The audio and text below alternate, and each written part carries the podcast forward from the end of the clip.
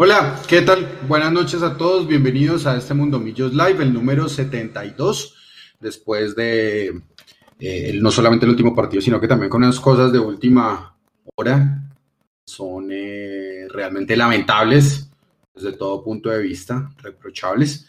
Por eso también hemos invitado a, a una persona que ustedes ven en la parte de abajo en la pantalla, que es Álvaro Prieto, uno de los líderes como tal de los accionistas minoritarios de Millonarios del grupo de socios de Millos, Millos Socios. Ya me confirmará el nombre del grupo. Y es muy lamentable lo que pasa porque se está mancillando el nombre de una persona que nosotros creemos es muy respetable, es muy honorable. Y no solamente eso, es un hincha de Millonarios, que ejerce su derecho como accionista minoritario de ir a revisar todo lo que hace una sociedad tan cerrada como lo es azul y blanco, eh, para que todos podamos tener luces, cosas desmenuzadas, más rápidas, para que nosotros las podamos digerir de cierta forma. Así que, bueno, voy a saludar primero personalmente a Nico, que está en la parte de atrás, en el máster, anda como, como estresado, como el, como el torneo, anda frenético, apabullante. Un abrazo, Nico. Tranquilo que todo va a estar bien. Jason, buenas noches. ¿Cómo me le va? ¿Cómo está usted? Hace silenciado, amigo mío. Hola, Leo. Ahora sí, ahora sí, ahora sí. Perfecto. Hola, Leo, eh, a Álvaro, a Nico. Buenas noches a todos los que están conectados. Como usted lo dice, eh, creo que se le da trascendencia a cosas que no hay que darle trascendencia y no se organiza primero la casa yo creo que la maquinaria de los medios se debería poner a funcionar para organizar la casa como se tiene que organizar, eh, en vez de perder, digamos, el tiempo en cosas que realmente no, no tienen mayor trascendencia. Y ya lo vamos a explicar, ya vamos a hablar con Álvaro al respecto. Eh, me parece muy grave lo que usted dice, que se trate de ensuciar el nombre de un tipo como Santiago, al que yo personalmente no conozco, pero sí sé que ha sido uno de los más juiciosos a lo largo de todo este tiempo de azul y blanco en hacer ese derecho de inspección. Eh, un tipo, digamos, por lo que yo conozco, por lo que he podido eh, saber de él, muy razonable y muy, muy claro en sus acciones. Eh, y me parece, pues, muy mal de parte de quien filtró lo que filtró, que se ponga una maquinaria a funcionar para, para dañar el buen nombre de una persona. Correcto. Eh, antes de darle el paso a, Álvaro Prieto, yo solamente quiero decir a todos ustedes, a todas las personas de, de Mundo Millos, ahí tienen en pantalla eh, la parte de la nota, la titulación y el lead. El título es el que está en negrilla, el lead es el que está debajo del título. Em, yo conozco personalmente a Santiago Rodríguez, he tenido la oportunidad de conversar con él múltiples ocasiones Tal vez no hablo con él de cosas que no conozco, términos de abogados, cosas que son plenas de derecho, pero sé eh, de boca de él y porque yo lo conozco, porque sé quién es. Todo lo que hace Santiago primero es de buena fe, aparte de que es de buena fe, es única y exclusivamente para el bien de millonarios. Y no solamente de Millonarios, sino también de sus hinchas, porque él, no solo desde hoy, ha dado a la tarea de informarle a la gente de Millonarios qué es lo que hace la sociedad azul y blanco. Antes estuvo mucho más cerca, ahora no lo está, pues precisamente porque las personas que manejan azul y blanco son completamente diferentes otrora. Entonces, más que poner las manos en el fuego, quiero decir que Santiago Pardo es un abogado constitucionalista que hace expreso ejercicio del derecho en franca lid. No es una persona eh, que no sea honorable, es una persona intachable y creo que él hace muchísimo por el servicio para los, para los hinchas de millonarios y también para todas las personas desde su ámbito profesional. A Santiago le envío un gran abrazo de forma personal, nos solidarizamos con él porque mancillar el nombre por medio de W Radio. Es una empresa del grupo Amber, en estos momentos es el socio mayoritario de Millonarios, y activar esa maquinaria mediática únicamente eh, puedan amedrentar posiblemente a una persona que ejerce su derecho, no está bien. Y si los medios creen que van a pisotear, los grandes medios, los grandes conglomerados económicos van a pisotear el nombre de algunos hinchas que desean hacer cosas originales y buenas por su club, déjeme decirles que nosotros no les tenemos miedo. Por lo menos acá, este espacio Mundo Millos es una trinchera de respeto. Cada vez que quieran hablar con nosotros lo podrán hacer. Pero si no lo quieren hacer, si ni siquiera pasan las preguntas de la rueda de prensa, tontas, buenas, malas, pero no lo hacen o lo hacen muy poco, pues no hay miedo. De mi parte, cero miedo. Álvaro, buenas noches, ¿cómo le va? ¿Cómo le cae esta noticia como tal o, o este problema en el que posiblemente se ha metido Santiago? Y es más, tengo entendido que usted se encontró con él el mismo día de la inspección, el mismo día que él eh, estuvo en Azul y Blanco. ¿Cómo le va? Bienvenido a Mundo Millos. Hola, hola a todos, todo el equipo Mundo Millos, todos los, que nos están viendo. Eh, sí, no, pues la verdad, eh, Leandro, no sé, o sea, es, decepcionante ver cómo, cómo, esta dirigencia cada día está transgrediendo más límites, más... Eh, está con ese ánimo como de, de, quedarse solos, como, como que se quieren quedar absolutamente solos, no solamente por el nivel de, de, de crítica, es como que no toleran la crítica y, no la quieren ni escuchar y, piensan que nos pueden amedrentar eh, haciendo este tipo de cosas. Ya es común y digamos, eh, y en su momento fue muy criticable estas prácticas de filtrar a los medios. Recordemos que ya antes eh, se había filtrado, por ejemplo, en la época de, de, Lillo se filtró los salarios de los jugadores. Eso claramente vino de, adentro, claramente eh, fue una estrategia de azul y blanco. Y, ya, y, y, ya se ha sabido de muchos otros límites que se han ido transgrediendo y ya creo que este es otro, otro más, y otro, o sea, otro, otro nivel de infamia que van superando eh, porque realmente sí, sí es así, es, una infamia usar un medio eh, masivo de comunicación para, sin ningún tipo de, de, pena, hablar de microcorrupción, en esa palabra tan fuerte en este país, para usarlo con uno de los se puede decir con uno de los futuros abogados brillantes constitucionalistas que tiene este país y con uno de los críticos más acérrimos que ha tenido Azul Azul con una crítica sobre todo muy centrada, muy llena de argumentos, muy dentro de los, límites del, del respeto, que seguramente a ellos no les gusta porque cuando la crítica se hace con argumentos y se hace en el marco del respeto, la respuesta debe venir de la misma manera y tal vez ellos ya no la tienen, ya, o, no, la, o no, les, no les cuadran esas respuestas ya. Entonces, sí, yo, yo estuve justamente haciendo, ejerciendo mi derecho de expresión el día lunes. El día lunes estuve en las oficinas de Azul y Blanco, como siempre, en ese sentido, eh, en el marco del respeto, pues hasta el momento siempre había sido sin ningún inconveniente. Eh, en las horas de la tarde me encontré con Santiago. Santiago llegó a hacer una, una segunda visita a inspección eh, y estuvimos trabajando en la tarde sin ningún problema. Él revisó una parte del libro, yo revisé otra. Yo, efectivamente, a la entrada uno firma un formato. De, se expresa claramente que está prohibido sacar fotos, sacar videos, usar información sensible para perjudicar a la empresa, lo dice literalmente. Eh, y pues uno firma y autoriza que pues eh, le, indican a uno que va a ser filmado y pues uno autoriza firma, con su firma para, para proceder de esa manera.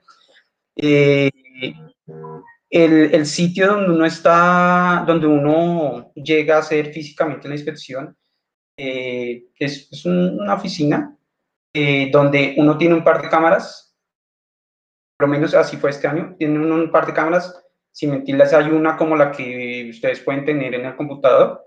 hay una cámara así de cerca, a menos de un metro. Hay una cámara diagonal que está alrededor de dos metros. O sea, es imposible no verlas. Es imposible no darse una cuenta que está siendo una firmada. Entonces, eh, hicimos nuestra, nuestra inspección, eh, compartimos un par de comentarios, hicimos algunas preguntas al contador. Acabamos, al acabar yo noto que, y de esto quiero dar mi testimonio, que fui testigo ocular y, vi la escena donde el propio Santiago pide que por favor le permitan ver el video con el cual se lo están acusando a él de eh, haber tomado fotos y eh, videos de una sesión anterior. Esto fue, hablo del lunes él no le permitieron ver este video. Ah, perdón, perdón. O sea, lo que sucedió ese día que usted lo vio a él, la supuesta toma de captura del video, ¿no fue de ese mismo día que ustedes dos se vieron, sino de un día anterior? Sí, así es.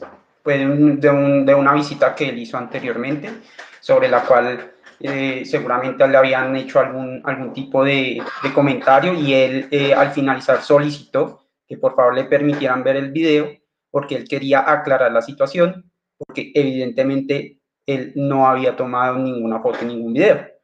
No se lo permitieron ver. Él preguntó a las personas que estaban en sitio si ellos habían visto ese video. Ellos le dijeron que no. Eh, y él insistió, él insistió que entonces quería hacer alguna reunión para poder ver el video y aclarar la situación. El y nosotros, ese tema quedó ahí, salimos, no pasó nada más. Hoy me entero pues que el video no solamente no se lo dejaron ver a él, sino que prefirieron entregárselo a los medios de comunicación, a, este medio que no vale la pena ni nombrarlo. Eh, no, sí vale, la pena, sí vale la pena porque es que... Eh, claro, yo creo que hay que decir el nombre, por supuesto. Sí, sí, Álvaro, porque es que, porque es que no, no nos podemos quedar callados ante, ante el tema. Eh, ya, ya Leo en su introducción lo decía claramente, eh, hoy la W Radio pertenece al grupo Amber, si estoy equivocado Leo me corrige por favor. eso es así, eso, es, eso está así. Eh, y digamos que de mi parte yo lo puedo llamar como que es el medio oficial de Gustavo Serpa. Más que de Millonarios es el medio oficial de Gustavo Serpa. Eh, o si no, explíquenme entonces eh, por qué en la W no se le hizo el mismo recorrido y la misma bulla el tema del audio que se filtra de Gustavo Serpa en una peluquería, seguramente en el club de, donde él está. Ya vamos para allá, exactamente. o si no, explíquenme por qué solo, se, solo en la W se sabe ciertas cosas, eh, como por ejemplo la contratación de Uribe de primera mano, o por qué la W tiene eh, la potestad o tiene la garantía de decir que Millonarios está en conversaciones para que Falcao venga en dos años.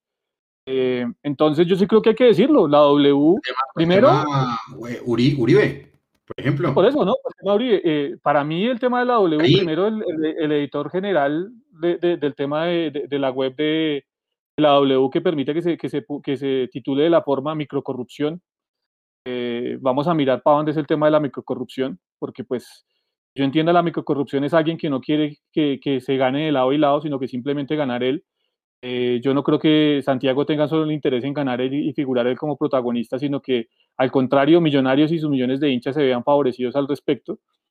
Entonces sí me parece grave y sí me parece que, que cabe decirlo. La W es un medio que se convirtió en el medio oficial de Gustavo Serpa y lo tenemos claro desde hace unos meses, o en mi concepto por lo menos, yo me hago responsable de lo que digo, lo tengo claro hace mucho tiempo. La W se volvió el medio oficial de, de, Gustavo Serpa. Y me parece grave lo que cuenta Álvaro, que Santiago en todo su derecho pida que le dejen ver eh, el video en donde supuestamente le está tomando las capturas de pantalla o las fotos o, los videos o lo, o lo, que quisiera ellos que estaban tomando y no se lo permitan. Y ahí lo dejo para que siga usted con el relato, Álvaro, y si se filtra el video medios de comunicación. Antes de eso decir, he buscado el bendito video. ¿Lo encuentro? todos lados y no lo encuentro. Eh, ¿Por qué lo quitaron entonces? Porque bajaron el contenido.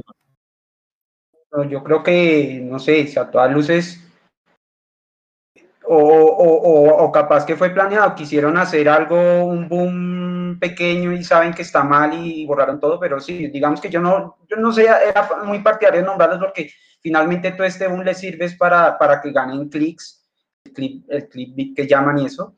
Pero, pero sí, claramente eh, esto yo, y yo también asumo eh, esa responsabilidad, yo asumo esto como un ataque directo de la, eh, del socio mayoritario de Azul y Blanco contra los socios minoritarios que ejercemos nuestro derecho de inspección. Porque es que así como hoy sacaron una foto, un video de Santiago Pardo mirando su celular mientras hacía el derecho de inspección, mañana perfectamente puedo salir yo, porque yo inclusive no tenía un solo celular en ese, cuando hice mi inspección, tenía dos celulares, porque por mi, por mi trabajo quiero usarlos y los revisé varias veces. Obviamente para no, no para tomar fotos, los revisé por, por los temas que tenía que manejar. Y entonces mañana, eh, si, si, si, al señor Gustavo Serpa no le, no le gusta lo que vayamos a decir de lo que encontramos de la inspección, me va a sacar también un, un video de, mirando mi celular, sacando fotos de eh, documentos que van a salir ahorita en día de la asamblea. Eh, no, no, no, no me parece, me parece que sí, como decía Leandro, y por eso valoro mucho este espacio en Mundo Millos y el valoro mucho los demás espacios, incluido en el, en el cual participa eh, Santiago. Eh, estos medios partidarios son una trinchera donde simplemente si nos quieren poner una mordaza, pues aquí no tienen forma de ponerla. Y, y esto no significa que hayamos encontrado eh, el escándalo o que la información de la, de la inspección sea una, una bomba periodística que no quiera que, que, se sepa, no, seguramente cuando analicemos esa información le, le daremos el peso correspondiente, pero es más el, el, el trato y, y el, el, querer eh, buscar que nadie se acerque a ellos, eh, que nadie los incomode, y eso no puede pasar. Eh, Santiago Pardo es, diría yo, que uno de los precursores de de la conciencia sobre el socio minoritario para ejercer sus derechos y en especial el derecho a inspección. Él, en su momento y en sus medios, hace seis años, fue uno de los precursores para indicarle a la gente y al socio cómo podía ejercer este derecho. Siempre, siempre ha sido enfático en que no se pueden tomar fotos, no se pueden tomar videos y hay que ser muy prudente con la información que allí se encuentra. Ahí se puede encontrar información sensible de cifras, de cifras, o sea, no me refiero a información sensible que pueda, digamos, ser escándalo o interior, sino simplemente cifras, por ejemplo, de salarios de jugadores, de cuerpo técnico. Algo que no, que divulgarse por nada del mundo, exactamente. Siempre ha sido muy enfático en que no se debe divulgar ese tipo de información y creo que de los que hemos hecho eh, derecho a inspección, jamás hemos divulgado ese tipo de información. Eh, es algo que lo sabemos desde todos los que llevamos haciendo derecho a inspección desde hace 6, 7 años. Él especialmente como abogado entiende muy bien las consecuencias y, y, la ley en ese aspecto. Entonces, eh, pensar que él pueda llegar a, a, tomar fotos es un absurdo. Además, por otra cosa que yo mencionaba de pronto en, en, en mis tweets cuando eh, la gente que los pudo leer, este proceso, en, cuando uno llega, uno tiene básicamente dos informaciones. Uno es una copia del, del, informe de gestión que contiene los estados financieros. Eso básicamente es el librito que uno le entregaban cuando iba uno a las asambleas, sí. que ahora es un PDF que inclusive eh, parece ser que va a estar publicado la otra semana. Si está publicado, pues a través de ustedes eh, daré la información, donde está básicamente un resumen ejecutivo de la gestión de 2020, de hecho por, eh, por, el presidente Camacho, que es la persona que lo va a leer, los estados financieros, que es básicamente estado de pérdidas y ganancias y la distribución de resultados, las notas de los estados financieros y el informe de revisoría fiscal y algunas otras cosas que ahorita no, no se me pasan, pero que no son muy relevantes. Eso está en, uno, en un, es, digamos, en un, en un paquete. En otro paquete está un libro todas las actas de junta directiva, desde casi la formación de Millos hasta la última de diciembre de 2020. Entonces, ¿cuál es el procedimiento que uno hace? Llegar con papel y lápiz, inclusive yo lo hago con mi celular, empezar a tomar apuntes de las notas o de las cosas que uno eh, estime convenientes.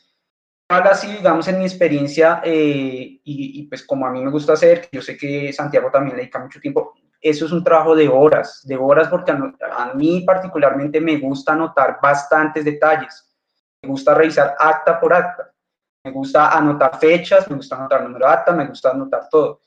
No hay límite de tiempo, uno puede llegar allá a las, pues horario oficina, obviamente, ocho y media, nueve de la mañana, salir a las cinco de la tarde, estarse todo el día anotando todo lo que uno quiera. Uno puede transcribir literalmente el acta si uno quiere uno puede cualquier cuadro de, de informe, en, cada acta, por ejemplo, hay un espacio para el eh, estado financiero a, a, corte del mes anterior.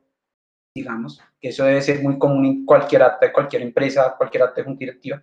Y uno puede anotar cualquier cifra, la puede sacar y anotar. ¿Para qué tomar una foto?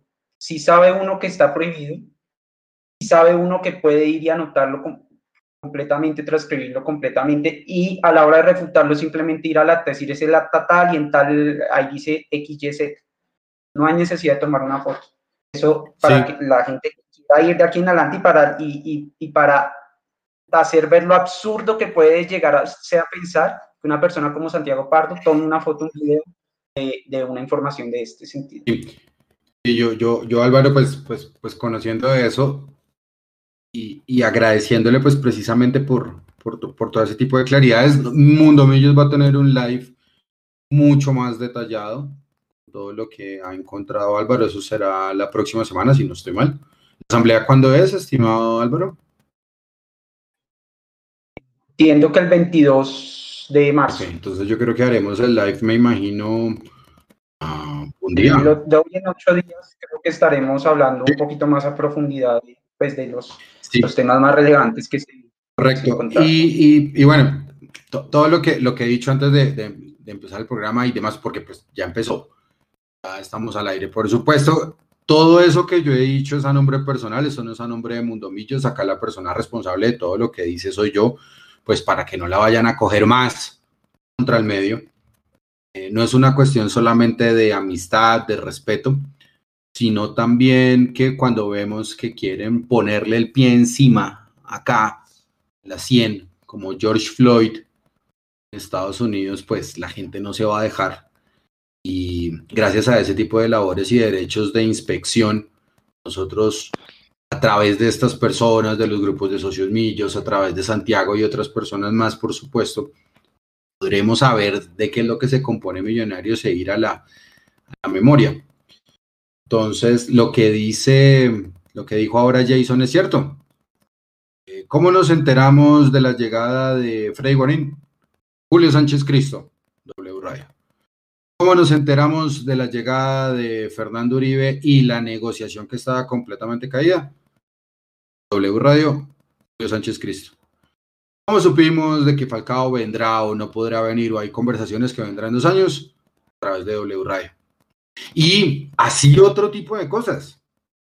Que uno no tiene que hacerse el loco sabiendo quién es el dueño de Millonarios. Es que el dueño de Millonarios es un fondo, grupo de inversión, buitre, carroña, como lo quieran llamar, que se llama Amber Capital. Que en estos momentos, la semana pasada, si no estoy mal, el señor, el señor Josefo Gurlian pasó a ser el nuevo presidente de Prisa. Eso no es un delito decirlo, eso es una información que ustedes encuentran en el país de España. Y es normal que todos los ricos y mega ricos del mundo tengan un medio de comunicación, como puede pasar con el tiempo, como puede pasar con RCN y como puede pasar con Semana. O son banqueros, gente que ha ganado mucho dinero en su vida. No está mal decir que Joseph Gurlian al mando de Amber es dueño de Prisa y Prisa como tal tiene unas marcas, entre ellas W Radio, Tropicana, Los 40 y por supuesto Caracol Radio. Todos los días estamos escuchando varias personas de, por ejemplo, Caracol que nos dan el reporte médico de quiénes son los jugadores, los que juegan, los que no juegan. Y es más, si quieren ustedes hagan el ejercicio, hay periodistas vieja guardia. Ahora les están filtrando la nómina antes de que salga publicada. Vieja guardia, respetables, venerables, lo que se están prestando para el juego. Ojalá uno aquí pudiera decir un montón de cosas de las que se entera, pero no lo puede decir, porque pues no tiene un gran abogado, aunque bueno, uno lo pudiera tener, pero, pero qué pereza como tal ese desgaste de todas las cosas que uno se entera. Entonces, no hay miedo, no tenemos miedo. Porque el hincha de Millonarios le va a tener miedo a Gustavo Zerpa, a Enrique Camacho, al jefe de prensa. No, no hay miedo. Nosotros como periodistas y como lo dije la vez pasada en el, en el tercer tiempo, la gente no quiere informarse, quiere afirmarse. Cuando quieren afirmarse, pues quiere que les digan absolutamente todo lo que les gusta escuchar, no lo que realmente deberían escuchar. Entonces, yo creo que para cerrar este tema, y como le decía ahorita Jason, pues hombre, hay algo que no va a salir Radio. ¿Qué es lo que no va a salir en W Radio? abro comillas, esto no lo dije yo. Yo sí creo que vamos a tener que actuar de una manera contundente y rápida, estar preparado para esos temas. Es una pelea que vamos a tener que dar. Hay que mirar la legalidad, yo no lo veo ilegal, hay que hacer convenios uno a uno, hacer una vaina general, firmamos unos compromisos, unos acuerdos bilaterales con los que jueguen, un acuerdo de accionistas, eso lo podemos organizar. Eso que está diciendo, eso lo interpreta Javier Hernández Bonet de una grabación of the record que no debió salir porque pues tampoco está bien eh, grabar a personas a escondidas, eh, de una asistencia de Gustavo Serpa entrando a una peluquería y en esa peluquería pues lo pillaron hablando por teléfono. En interpretación de Javier Hernández Bonet y lo dice también Javier Hernández, comillas, lo que interpretan es que los clubes grandes quieren acercarse a algunos clubes chicos para poder lograr la mayoría en esa asamblea y conseguir que se direccionen los temas de participación en televisión de una manera distinta a cómo se reparten hoy en día.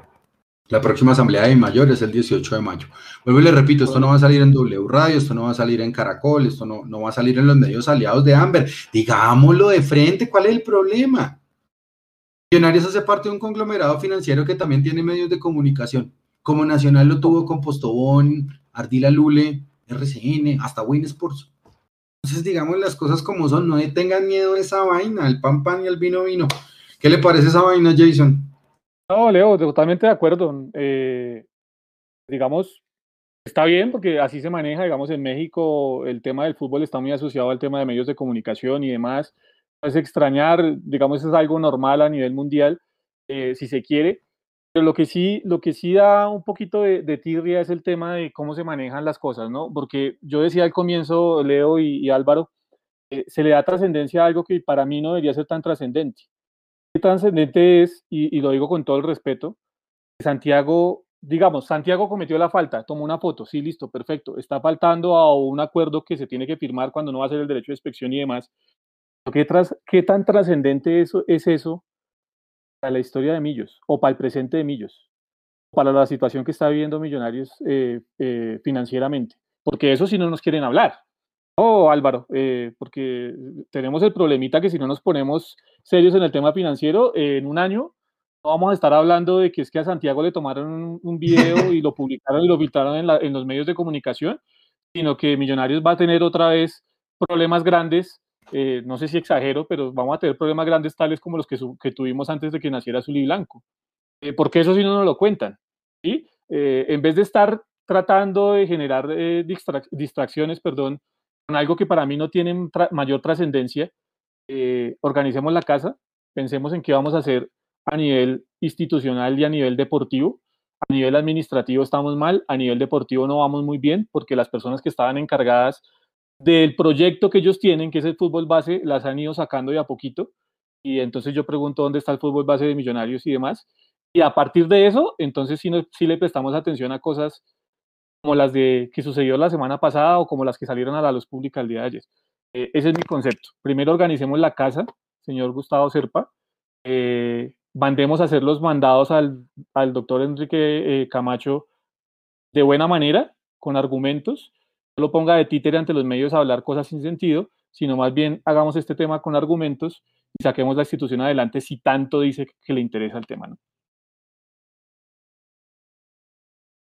Sí, sí, completamente de acuerdo, completamente de acuerdo. Esto es un tema que no debería, no debería haber tenido mayor trascendencia, más porque directamente implicado, inclusive estuvo dispuesto todo, pues, por lo que yo mismo escuché, estuvo dispuesto todo el tiempo a aclarar el tema. Aquí creo que la trascendencia la da el, el mancillar de, de, ese buen nombre, buen nombre y, y, y, la forma en que se hace. Entonces, eh, digamos que sí, yo, yo también quisiera, eh, y creo que ya es pertinente tal vez, eh, que hablemos de esas otras cosas que son tal vez mucho más o inciden muchísimo más en el futuro de, de Azul y Blanco. Eh, pero desafortunadamente creo que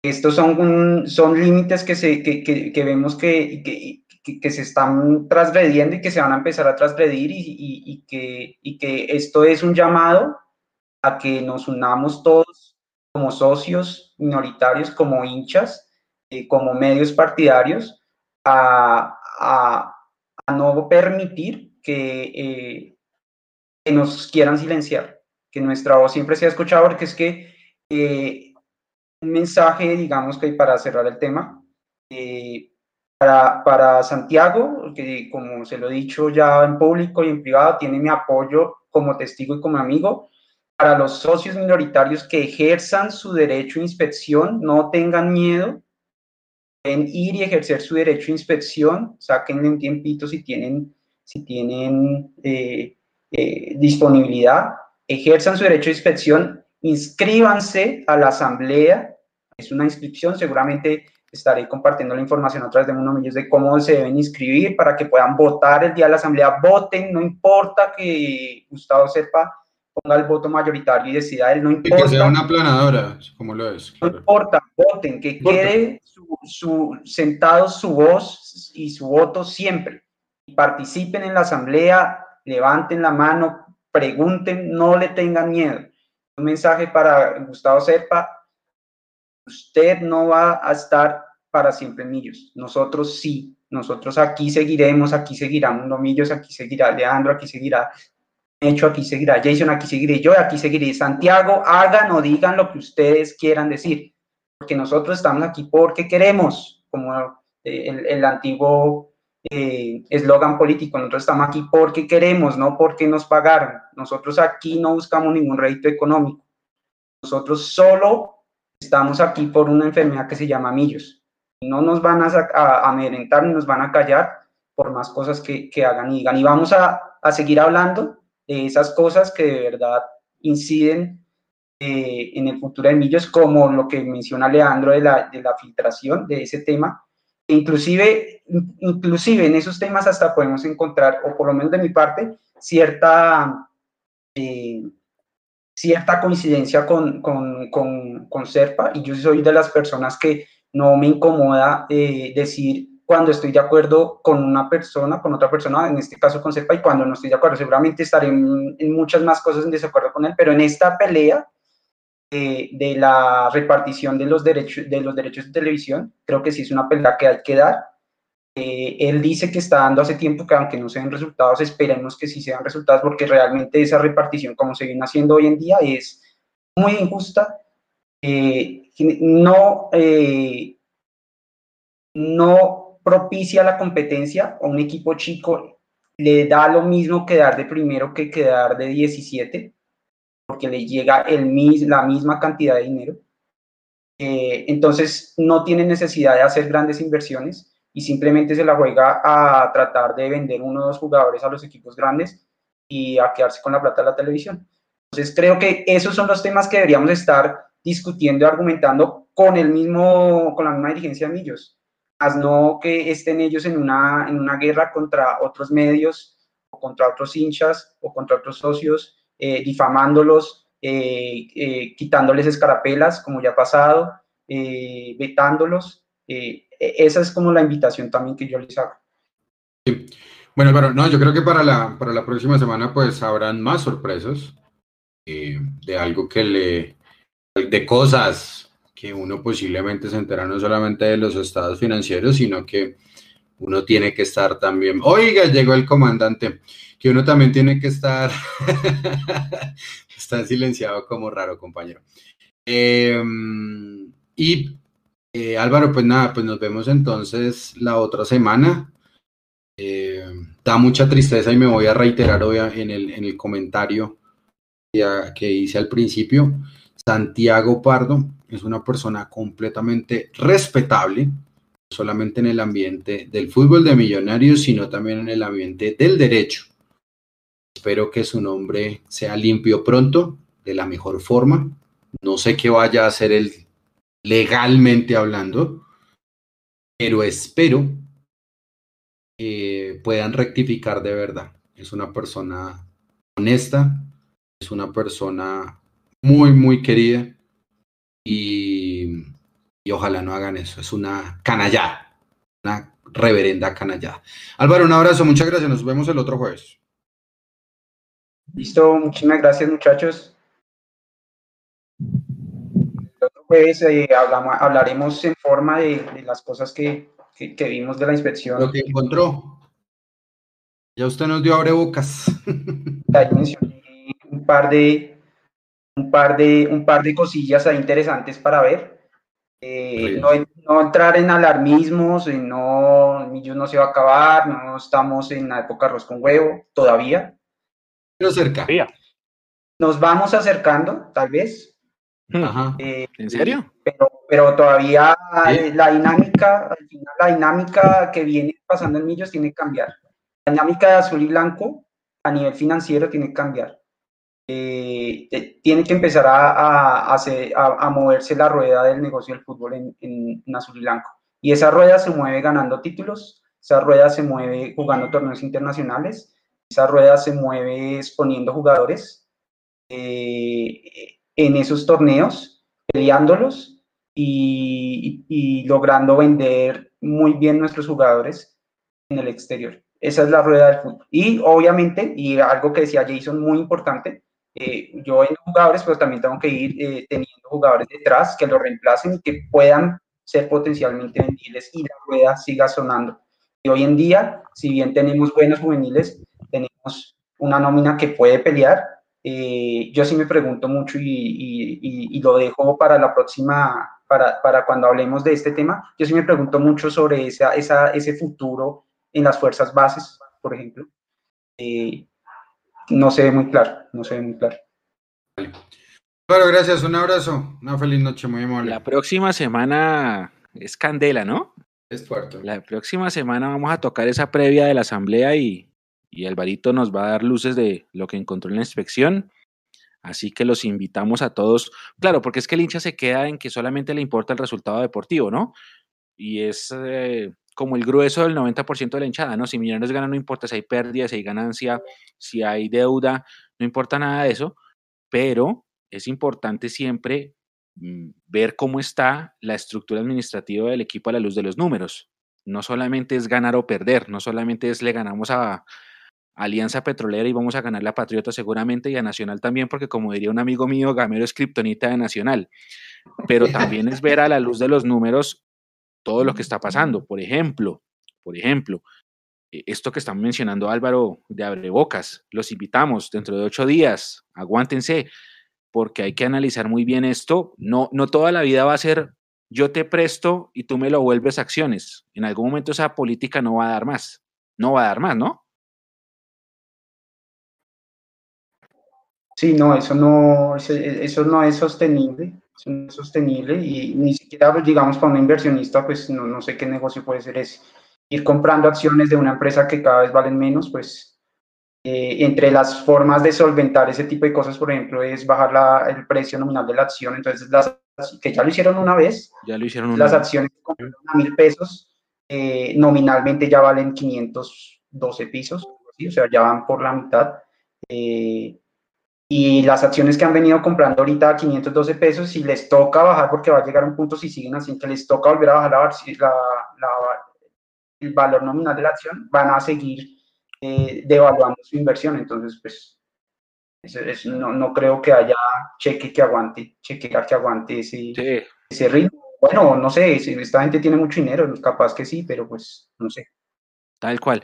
Y bueno, ya, ya, ya como ustedes mencionaron hace un rato que los estaba escuchando mientras me podía conectar, exactamente, ellos tienen ya su medio oficial, Leo, su propia casa, su propia qué, su propia casa editorial, por decirlo así. Sí, no, tienen dos, tienen hasta para tirar variedades. Exacto, y así, así como Nacional tiene también su casa editorial, nosotros también. Y entonces ya no hay medios partidarios, porque el medio partidario se llama Caracol Radio y todas sus emisoras. Sí. Entonces ya ya es suficiente. Un abrazo grande a Santiago. Santiago, como decía, hola Juanse, buenas noches. Santiago, como decía, como decía Leo y como decía Alvarito, Santiago también es amigo personal, lo conozco hace muchísimos años y no puedo dudar absolutamente nada de su, de su transparencia. Así mm. que un apoyo grandísimo a Santiago de parte pues de todo el equipo y a nivel personal también. Oiga, una, una cosa, los escuché hablar también un poco del, del audio aquel de la peluquería, ¿no? Eh, yo quiero contar una historia, ¿no? Y es peligro ir a una peluquería para la vida, para la vida. Independientemente de si estemos de acuerdo o no con, con, lo que va a pasar en la Asamblea de Di Mayor. Yo trabajo para una compañía multinacional, gracias a Dios, y lo primero que hace esa compañía con todos sus empleados, que somos muchos, es que cada año nos hacen hacer unos cursos sobre varios temas. ¿sí? Seguridad en el trabajo, la salud, no sé qué, ahora con esto del COVID también, de cómo cuidarnos del COVID, no sé qué. Y entre todos esos cursos hay uno que dice eh, manejo de la seguridad de la información. Entonces, básicamente le dicen a uno, tengan cuidado que la información es muy sencilla. La información ahora es el poder de cualquier negocio, compañía, etcétera. Entonces le dicen a uno, tengan cuidado cuando ustedes estén en la calle, no se vayan a conectar a Wi-Fi públicas, eh, todo eso, esperen a estar conectados en un lugar seguro para acceder a nuestra información, para conectarse a la VPN, a la empresa, todo eso. Tengan mucho cuidado con quién hablan en la calle, protejan la información. La información la protegemos todos nosotros, nosotros los empleados. Eso es un mensaje. Usted puede estar en una peluquería, pero usted no sabe quién lo está grabando. Usted puede ir en un Transmilenio, y lo llaman por teléfono y usted empieza a hablar. Usted no sabe quién lo está escuchando y mira hasta dónde trasciende. Puede ser que, porque por ahí en, la nota de, Blue dicen que el, señor de la peluquería que estaba grabando fue increpado y que igual el audio se filtró y que lo tienen todos los presidentes de Mayor y que esa asamblea va a ser una delicia y todo eso. Pero es un mensaje y es una invitación. Tengan cuidado lo que dicen y donde lo dicen. Uno tiene que ser eh, mm, eh, ¿cómo, cómo lo digo? No tiene que ser, sí, cauteloso. ser cauteloso, cauteloso de la información que tiene y la información que dice, en cualquier parte. Cauteloso. Es una señal. Nora, no sé, sí, nos, a todos nosotros como hinchas nos conviene que la asamblea, eh, los de derechos de televisión sean mejor distribuidos y toda esa cosa. Pero pues yo también sé que de 36 equipos hay 30 chicos y no creo que quieran perder su tajada, ¿no? Va a estar sabroso eso. Sí, no, yo, lo único que quiero decir con respecto a ese tema de la Asamblea de Mayor, pues pobrecito el señor Fernando Jaramillo que le tocó esa papa, porque es un tipo también supremamente respetable, de la entraña de Gustavo Serpa, que tampoco es un pecado decirlo, ¿vale? Es que hay que llamar las cosas por su nombre. Sí, Fernando Jaramillo fue también impulsado por Gustavo Serpa para llegar a la de Mayor. Eso no es un secreto, eso no es una mentira. O, eso era un secreto para todos ustedes. Porque es que yo veo mucha gente sorprendida diciendo, ¡Oh, W Radio, Grupo Prisa, Amber. No, y muchachos, así es el juego de la comunicación, lastimosamente, por estos días. Pero bueno, Juanse, ¿qué hubo? ¿Cómo le va? Yo, Alvarito, ¿qué más? ¿Cómo va todo? Te tengo, te tengo un, eh, un dato. Le tengo un dato, doctor Peláez. Una pregunta. eh, ¿Usted sabe, estimado Juanse, cuántas veces Alberto Gamero en los últimos nueve partidos ha utilizado los cinco cambios? No, pueden pues, capaz sí, sí lo hemos tenido en el histórico, pero no en la cabeza lo tengo en este momento. No se preocupe, yo hice el trabajo. Ah, muy bien. Alberto Gamero solamente ha utilizado los cinco cambios en tres partidos. y esos tres partidos, esos tres partidos, uno como local y lo ganó. Jaguares. Los otros dos como visitante y los perdió. ¿Con Jaguares utilizó los cinco? Sí, señor. No, espera, le digo, con Jaguares utilizó cuatro. Ok. ¿Sí? Y, esos cuatro, ¿cuántos fueron al minuto ochenta y pico? ¿Se acuerda que metió ahí por desespero a. Ah, eso. Listo, vale. Ya, ya vamos entonces entrando en Ya vamos a entrar en la. vale, cuidado. cambios para quemar tiempo.com. Es que me toca mirar también de esa información, de todos esos cambios. Yo tengo el número, pero no he hecho la correlación. ¿Cuántas veces esos cambios significan quemar tiempo o es para, para mejorar el equipo? De esos, ¿cuántos, cuántos eh, eh, Jason, cuántos cambios cree usted que ha hecho Alberto Gamero? No en promedio, en total. En esto, ¿cuántos cambios ha hecho Alberto Gamero en estos nueve partidos? Un número. Promedio me dice, ¿no? No, en total. Ah, no en promedio. Ajá. Eh, Pero cambios usted dice de, de, como de jugadores. Sí, cambios, o sea, los, cambios que él utiliza, la cantidad. Para hacer los cambios. Yo creo que ha hecho. ¿En los, en los nueve partidos, dice usted? Miércoles. Hasta Chico. Yo creo que ha hecho 10, 18, 21 cambios. Ha hecho 36 cambios. Mierda. ¿Vale? Y de esos 36 cambios. espere. Le- Leo, o sea, si le entiendo la pregunta 36, esto La me, me chupa para los de pro por la vía estadística, esto es, esto es combinaciones diferentes de Pues, cambios. Pues ¿sí? si quiere, pues por combinaciones ok. los tenemos. Pero Alberto Gamero ha hecho 36 cambios en los nueve partidos que marcan el meridiano del torneo Sí. colombiano. ¿Listo? En esos nueve partidos ha hecho O sea, 36 un promedio- cambios. Promedio de cuatro Listo, por partido. vale, ese es el promedio. Otro por partido. El único partido que dañó el promedio fue Medellín 0, Millonario 0. Ese día Millonario jugó muy bien, solamente hizo dos cambios. Por ejemplo. Es que ese día usted es el que, el que más le gustó de Millonarios, ¿no? Sí, El partido ese- con eh, Medellín este para usted iba es el allá. favorito. Sí, para mí fue mi favorito Sí, hasta sí, el momento de ganar. Claro. Ahora, Mechu, le pregunto, dale cuidado a estos rangos y segmentos. El minuto 1 al 20. El minuto 21 al 45. Ujú, Del 46 al 65. ujú. Y del 66 al 90. Pues tenemos cuatro rangos. Me, me corregirá Juan si lo estoy diciendo bien. Yo creo que son rangos, ¿cierto? Sí. Listo. Mechu, ¿cuántos cambios ha hecho Gamero del minuto 46 al 65? ¿De los 36? Sí, señor. Muy pocos. O sea, yo por ahí le pongo de los Ah, de 36, 46 al Sí. 65, hay 10. Eh, siete, Por ahí 10, ni, si- no hay ni siquiera. Mm, Ha hecho 15. ocho cambios. casi, pegó en el palo. ¿Qué? Ha hecho Sí, ahora, si usted pregunta del, de- me imagino que si me pregunta del 90 al 90 más 5, 25, no sé. 27. O sea, ¿A qué voy con todo esto? ¿A qué voy con todo esto? Hasta el partido contra Chico, y mire, mire por ejemplo ese rango del 65 al 90 que ha hecho 27 cambios. A Millonarios le anotan más goles, le han anotado 8 goles en los segundos tiempos. Y en esos mismos rangos, esos 8 goles, del minuto 46 al 65 le han hecho 5. Ujú. Y del 66 al 90 le han hecho 3. ¿Eso qué Ujú. quiere decir? Para que Millonarios reaccione en el segundo tiempo, después de que le meten un gol, Alberto Gamero mete los cambios. Mm.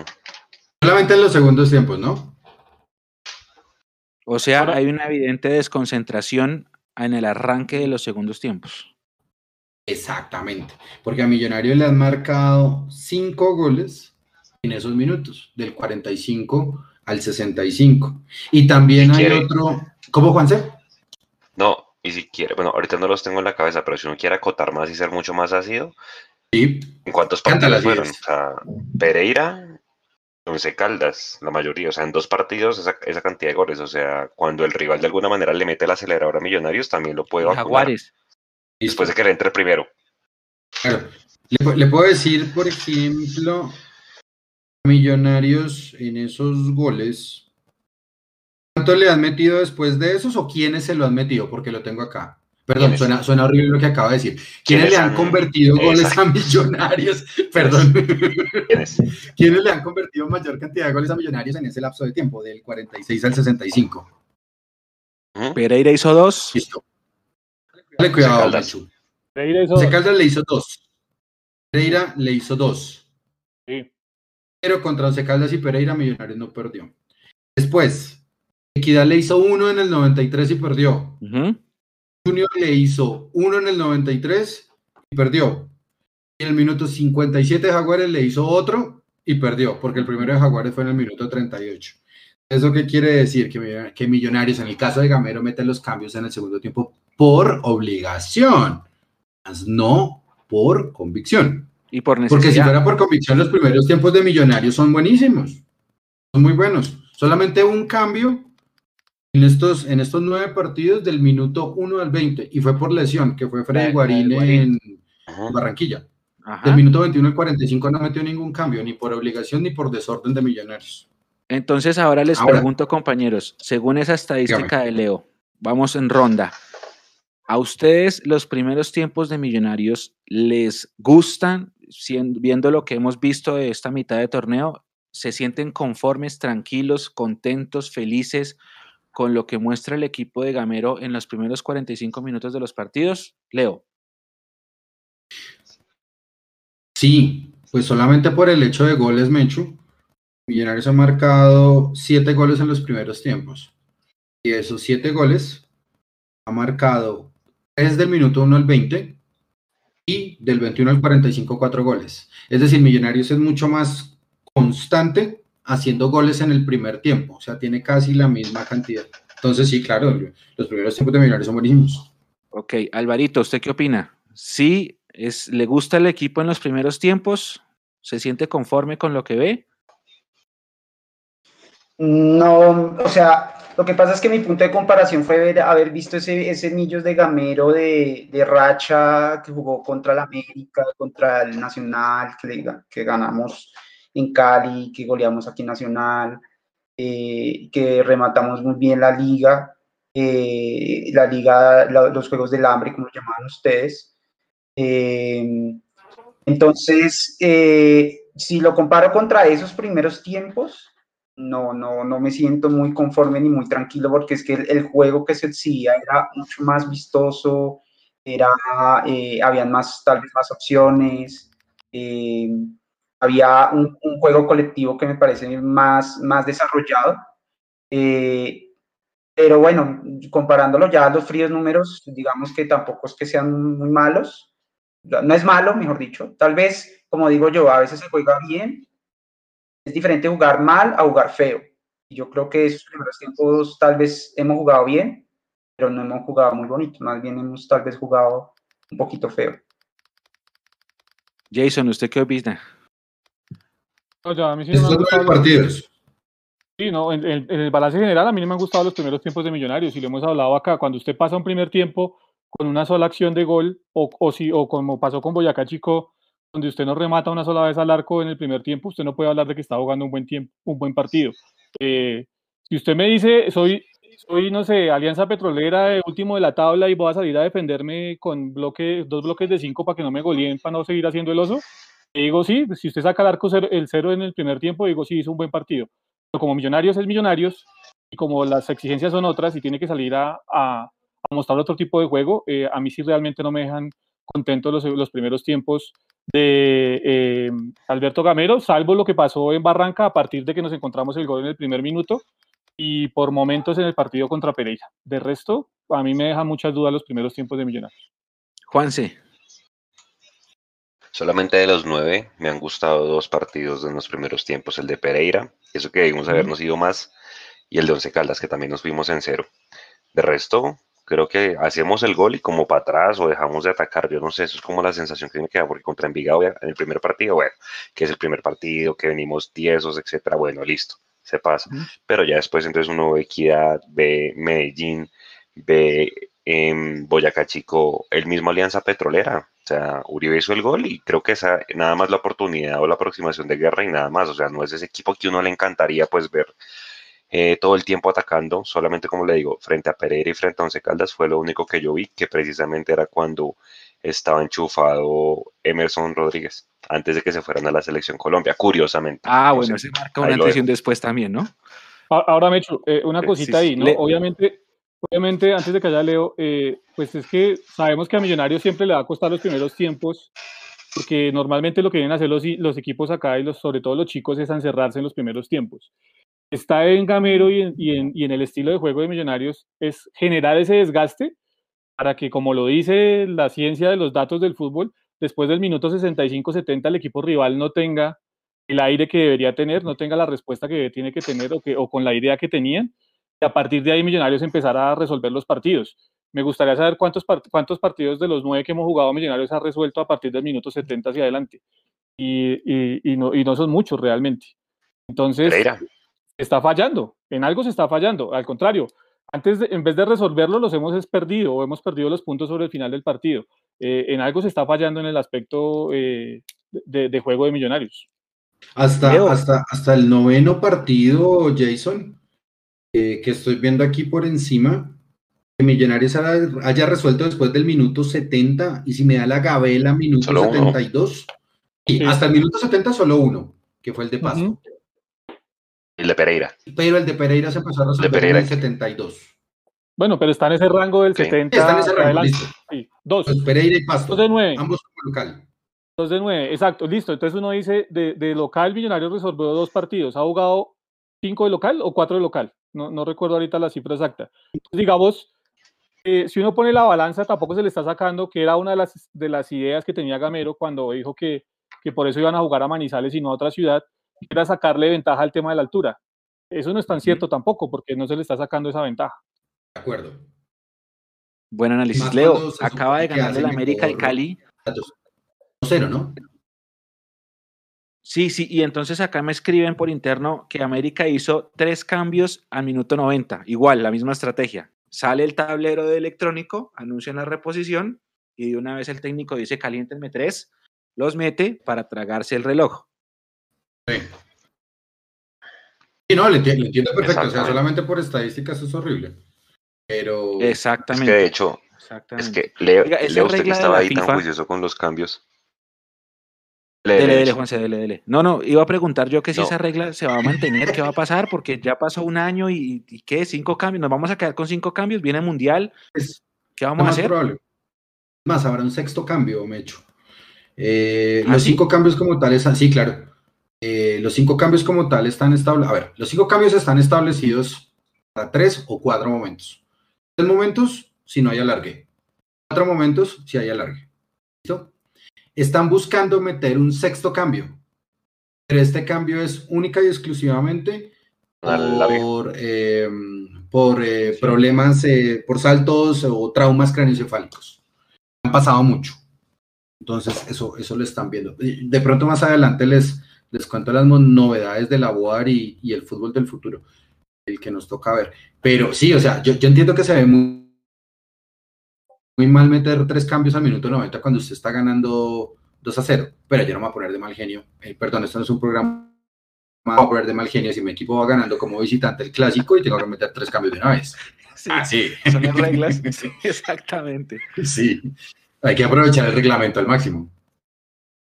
Juanse, No, yo le iba a preguntar eso, usted que estaba diciendo el tema de los cambios, ¿en cuántos de esos nueve partidos los cambios han funcionado para arreglar un partido? Creo que fue el de Pereira cuando metió a Bertel, de resto yo en la cabeza no tengo algún otro que los cambios realmente hayan servido y que el que entra, entra bien. Me parece que el de Pasto, el de Pasto también, que lo veníamos empate, que nos empataron al principio del segundo tiempo. eh, y vimos ahí unos minuticos que el equipo estaba quedado, que perdiendo balones en la mitad, y creo que hizo el cambio de Pereira por Cleaver, si no estoy mal. eh, y ahí el equipo mejoró, mejoró bastante. García por Cleaver. Se, se- se logró la victoria. Creo que ese sería otro ejemplo. Y aparte de esos dos, de pronto no hay ningún otro. Porque yo, o sea, para mí, el, de pronto para él sí equilibrio, pero por ejemplo, fíjese que ese de Pasto, el Chicho se la buscó toda en ese segundo gol.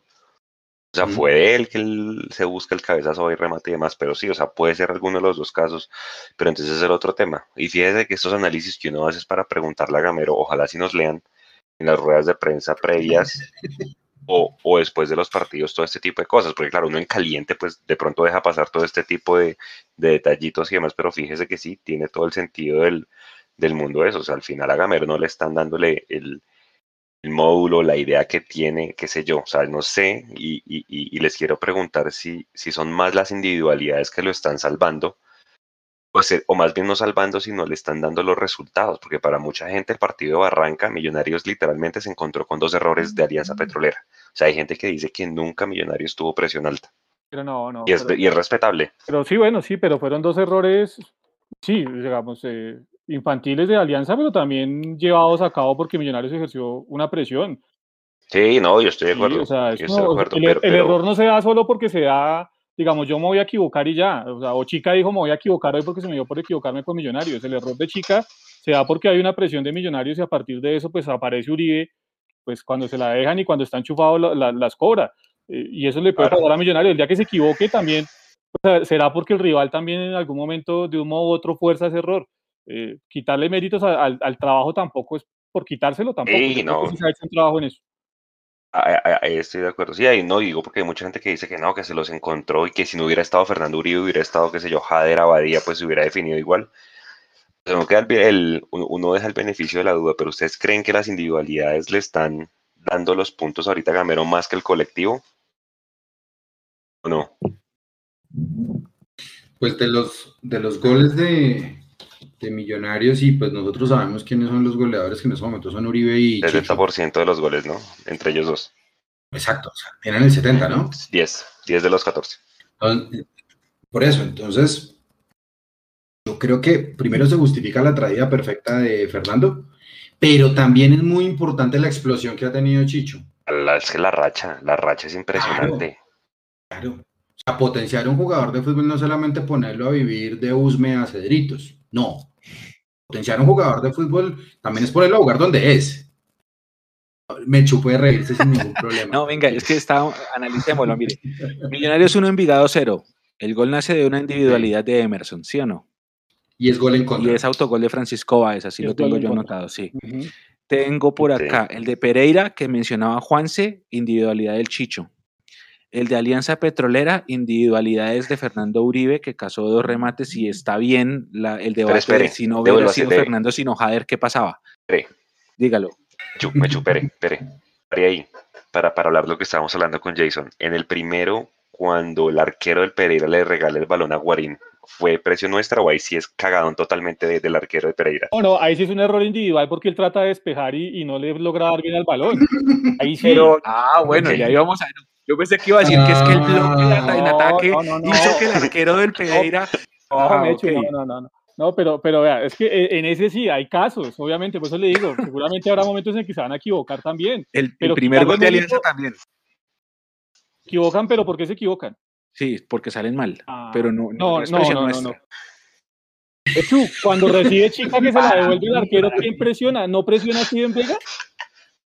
No, a mí sí me parece que hay presión y hay un detalle, en, yo creo que eso es estrategia, estrategia de, de Gamero y, se pueden detallar en los partidos, no sé si se han dado cuenta, que la presión alta se ve sobre todo al inicio de cada tiempo. Exacto. O sea, Millos sale a presionar fuerte los las primeras dos o tres jugadas, por ejemplo en, Barranquilla recuerdo mucho, las primeras jugadas Guarín corrió y presionó y presionó, que yo creo que eso pudo haber, haber eh, un poco la lesión que tuvo, porque eh, salieron a presionar fuertísimo en, en, Barranquilla, que yo inclusive quedé sorprendido. Yo dije, uy, pero en Barranquilla eso es medio suicidio.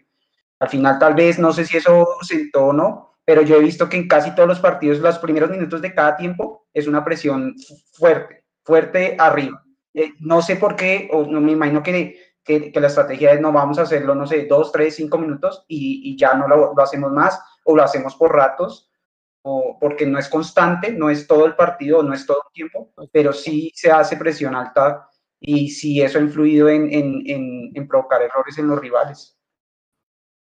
Juego, juego, de posición y juego de. ¿Cómo, fue que dijo? Me voy a analizar la NBA, entonces me echo porque creo que estoy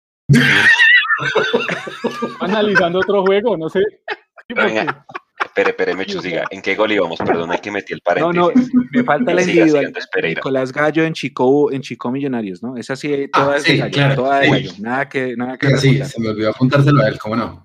Y hablando de individualidades, tengo anotadas esas. No sé, Leo, Juanse, ¿ustedes tendrán alguna otra? Entonces, venga, Leandro, de los 14 goles, ¿cuántas han sido jugadas, hemos dicho, colectivas, o sea, elaboradas. Yo tengo en la cabeza el de, el de Uribe que le hace el Pereira espectacular. Para mí es el de los mejores junto con el de Alianza. Pero digo, o sea, me gustó mucho el de Pereira porque, claro, sale de Perlaza, le mete un cambio de frente a Macalister Uribe, pues Uribe, esa forma de definir, bueno, eso solo lo, hace un goleador. Y también el de Bertel que, hace una pared bien bonita entre los dos. Es, difícil encontrarle a Gamero a eso. Resto. Eh, yo creo que el segundo gol, el segundo gol de Chicho a Pasto de pronto puede ser una cosa. Pero es de él, es del todo. Pues sí, o sea, sí, entra y él mismo ahí busca el rebote y todo. Pero bueno, sí. Y la de. Entonces, y la de. Y, el centro de Ruiz, que también dicen que es más error del pasto porque todos se quedaron quietos, pero no, para mí la forma de como cabecea el chicho. No, pero, sí, no, no. pero entonces Millonarios, Millonarios tiene cero argumentos. O sea, no, no, no. No. Está bien que no nos guste cómo juega, pero que no tenga argumentos para llegar tampoco para, para Sí, no, y yo no he dicho eso. No, no, pero es que estamos diciendo que el de Pereira no sé qué, que el de Pasto sí sé cuántas, que Gallo, que este, que el otro, que se equivocó Chica, que se equivocó. Entonces Millonarios no hace méritos de nada tampoco, pues. No, no, claro. No. Pero, pero, pero Jason, yo sentía que se elaboraba más juego y se acuerda usted que esto lo hablamos en el tercer tiempo pasado, en el semestre pasado, que en este, ¿cierto? En eso sí estamos de acuerdo, ¿no? Sí, sí, no, eso estamos de acuerdo. En eso estamos de acuerdo. no, pues, y, pero, pero, es que no, es que vinieron, vinieron así. Y entonces ahí va la otra pregunta y es, y es ¿qué está fallando? Porque pues, la base es la misma. ¿Por qué se generaba más antes y no se genera tanto, tanto ahora? Yo creo No que eso hay que revisarlo Román, Juanse. Iron, que no estén, no sé No. si es por ese lado, o Perlaza por No. izquierda, no sé, no sé, estoy yo. Godoy, Yo creo, que, yo creo que se los decía en alguna ocasión, porque hemos dicho también que a pesar de que Arango lleva cinco goles, que Arango también ha bajado el rendimiento. Aquí Sí. lo dijimos varios en algún, sí, en sí. algún espacio también. Eh, Arango el, el año pasado tenía como referencia en el área a Caballo Márquez, ¿verdad? Un jugador completamente diferente a Fernando Uribe. ¿sí? Eh, Fernando Uribe y Cristian Arango, por como es Fernando Uribe en el juego, se ocupan más los espacios. Si ustedes miran, ellos se ocupan más los espacios que lo que pasaba el año pasado cuando estaba el Caballo Márquez. Esa es una de las cosas. Dos, pues es que es indudable que la salida de Román le, tiene que mermar el tema del juego a Millonarios. El año pasado estaba Duque, acuérdense. ¿sí? Eh, también se pierde algo en el medio campo. Ah, Sí ha habido situaciones que dicen, por estas razones Millonarios puede estar jugando un poco, un poco eh, desbalanceado a lo que era el año pasado. Eh, no, no, pues, pues no sé si peor, pero sí está jugando desbalanceado a lo que era el año pasado pero sí puede con esta nómina que tiene y bajo la idea que tiene Gamero en la cabeza jugar algo a algo mucho mejor de lo que está haciendo hasta ahora. Eso sí lo tengo claro. O sea, no puede, no creo que nivele el final de- del año pasado, pero sí puede jugar mejor de lo que está haciendo hasta ahora. Yo, yo, yo, te- yo quiero compartir algo que ya dijo Juanse y que ha repetido de forma constante en este espacio. Primero, cuando estaba John Duque, ¿quién le hacía el relevo? Ya. Steven Vega. Ujú. ¿Listo? Pero es que John Duque no es igual a Pereira. Juanse acá lo ha repetido muchas veces. Es que creemos y él cree y yo ya me estoy convenciendo mucho más. Y por eso, pues seguramente por eso lo sentaron, de que él no es el gallo para esa posición. A veces el juego interior que podía tener Gamero el año pasado, ya no lo tiene con Pereira. Que Pereira solamente es el ataque, pero no tiene vocación defensiva. Y ese puede ser uno de los grandes problemas de Millonarios y por los que prefiere atacar por las bandas. Que ataca bien, que ataca mal, Perlaza por la derecha, puede jugar por la izquierda, que no está Iron, que no está Godoy, que cambió los extremos, que está, en fin, o sea, todo lo que usted quiera. Pero hay algo indudable en Millonarios, si hay una involución en su juego. La involución, ¿por qué es? Porque Millonarios no le hacían tantos goles el año pasado. El año pasado no le hicieron Claro. tantos goles a Millonarios. Y eso se nota, y eso no es solo porque se fue Matías, porque no está Román. Eso también es una cuestión de revisar dónde está el funcionamiento del equipo. Mire el caballo Márquez para adelante del año pasado acá. Caballo Márquez era el punta, ahora es Fernando Uribe, pero aún así Millonarios recibe más goles porque el primer delantero no va a presión a la salida. Pero ustedes dicen que tiene presión alta Millonarios. Entonces, presión alta solamente para atacar, pero no para defender. E- Eso es algo que no me cuadra mucho. Desbalanceo, dice su merced. Sí, claro, invo- involución. Porque es que el Millonarios de la liguilla era muy bueno, era un relojito, sabía dónde estaba cada punto Gamero. Pero este Millonarios de ahorita ha ido un poquito para atrás y con mejores jugadores. No tenemos a Freddy en el 100%. Y Fernando Uribe sigue haciendo goles con Chicho y tienen el 70% de los goles de Millonarios, pero nos convierten. Entonces, Y el efecto Román, ¿no? El efecto Román es- es importante. Sí. Ofensivamente. Es que ese es el tema. Es que es exacto. Yo, yo siento que con Roman teníamos más llegada al área, más volumen, más jugadores eh, en el último tercio del campo. Ahora no, Perlaza pues es más función de marca y tirar centros, pero que usted le vea encarar a hacer una pared o lo que hacía Román con Emerson, pues claramente no, pues no lo vamos a ver y pues bueno, eso es lo que, lo que nos va a tocar jugar este, este semestre. Pero, pero sí hay una diferencia enorme. Y, y, y ahí es donde uno dice, pero ¿qué trabaja Gamero en la semana? Porque entonces a que trajeron a Mojica, eh, Ruiz, bueno, ya le está dando más minutos. Ahí es donde uno quiere ver las alternativas, porque sí, o sea, me, Mechu que estuvo haciendo las transmisiones con Leandro eh, el, el semestre pasado, ¿se acuerda que decíamos? Yo le preguntaba todo el tiempo a Eduardo, oiga, mire para la banca a ver qué hay. Y no se ponía a llorar. Ahora lo que dice Leandro es verdad, hay mejores alternativas, pero yo no sé si es que Gamero no le crea a Mojica. ¿Ustedes qué creen? de pronto pidió a Mojica y se desencantó de la acá en Bogotá. ¿Será Álvaro? Y la verdad no me ha gustado mucho lo que viste de Mojica, y si lo comparo con lo que viste de Ruiz, me parece que Ruiz ha mostrado mucho más. Y por ejemplo, hay una jugada de Mojica que me acuerdo mucho que le quedó un pase atrás, creo que en Tunja contra el Chico, le quedó un pase atrás para pegarle al borde del área y se, se, se, se peló. Y yo decía, bueno, es un jugador que entró, eh, llevaba poquitos minutos, sin entraba concentrado, eh, al menos al arco, ¿no? Pero eh, no, le dio ni al valor. Eh, sin embargo, pues no, pues no lo juzgo solo por esa jugada. En general me parece que no, no ha sido un buen revulsivo, como llaman. yo creo que hay, hay, hay varias cosas refiriéndose al, al, al, por qué pudo haber bajado un poco el rendimiento. Yo creo que en parte sí hay un tema de Gamiro con lo de las, las, los revulsivos, no los ha sabido, no ha sabido encontrar bien, digamos, cómo, cómo poner a funcionar esos revulsivos para que le cambien la cara al equipo cuando se requiere. Pero también en la, en la nómina titular me parece que hay, hay varios rendimientos que han bajado bastante. pues bueno, bastante no, pero han bajado, han bajado. Por ejemplo, indudablemente McAllister no, no está teniendo la misma visión que mostró, eh, que mostró el año pasado. Eh, Emerson, Emerson, yo, yo no creo que sea un tema de, que, se, de que él, se haya creído ya algo. De contrario, yo creo que él por alguna razón ha perdido algo de confianza y creo que le está pesando también ese, ese haberse destacado tanto, pues ahora lo referencian más, ¿no? Y esa mayor referenciación a él le tiene que generar un, una fortaleza mental que también tal vez es la que no ha sabido manejar pero si ustedes se fijan, no sé si hay una estadística que ustedes hayan sacado, Emerson ya no encara. Emerson hace máximo encara una vez y trata de centrar o trata de doblar para, para hacia adentro y pasarla a la mitad, pero el, Emerson que, que, sacaba dos o tres y que uno decía, suéltela, suéltela, ya, ese Emerson ya no está, y uno dice, bueno, chévere que ahora la está soltando, pero, pero creo que ya está antes exagerando, ya se le ve un jugador que, que ha perdido confianza en su habilidad y yo estoy seguro que, que, que, es un jugador que puede ser top eh, y, que, y que puede ayudar mucho al ataque. Y lo otro que veo que, que ha cambiado mucho es, esas parejas de los exteriores, de las puntas.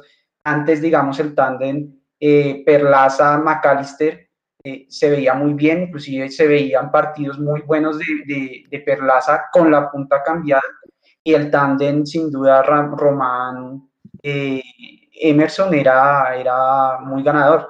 Ahora eso cambió y está el tándem Perlaza-Emerson que siento que no se han podido acoplar bien. Perlaza se ve, mm, se ve peor en su punta que como se veía antes.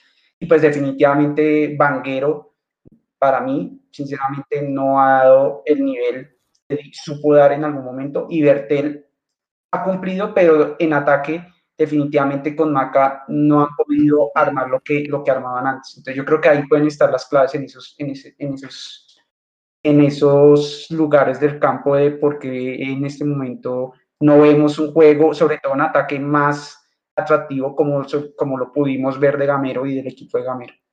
Sí, yo, yo, yo por lo menos quiero apuntar a eso. Eh, la mayoría de rivales pues todos los rivales se preparan para, para enfrentar a, a, los equipos y seguramente ven los videos o, o analizan. Es, es, muy simple, creo yo, para mí es muy simple. Es doblaje.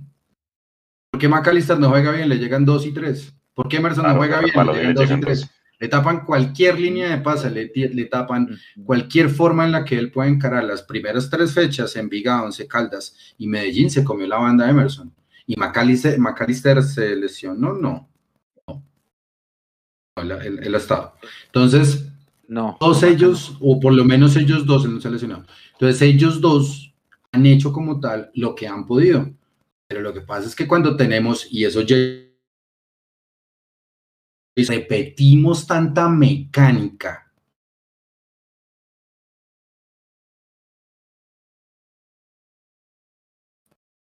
Ellos son más hábiles ellos van a decir por dónde Millonarios no puede jugar. Porque Millonarios es completamente predecible.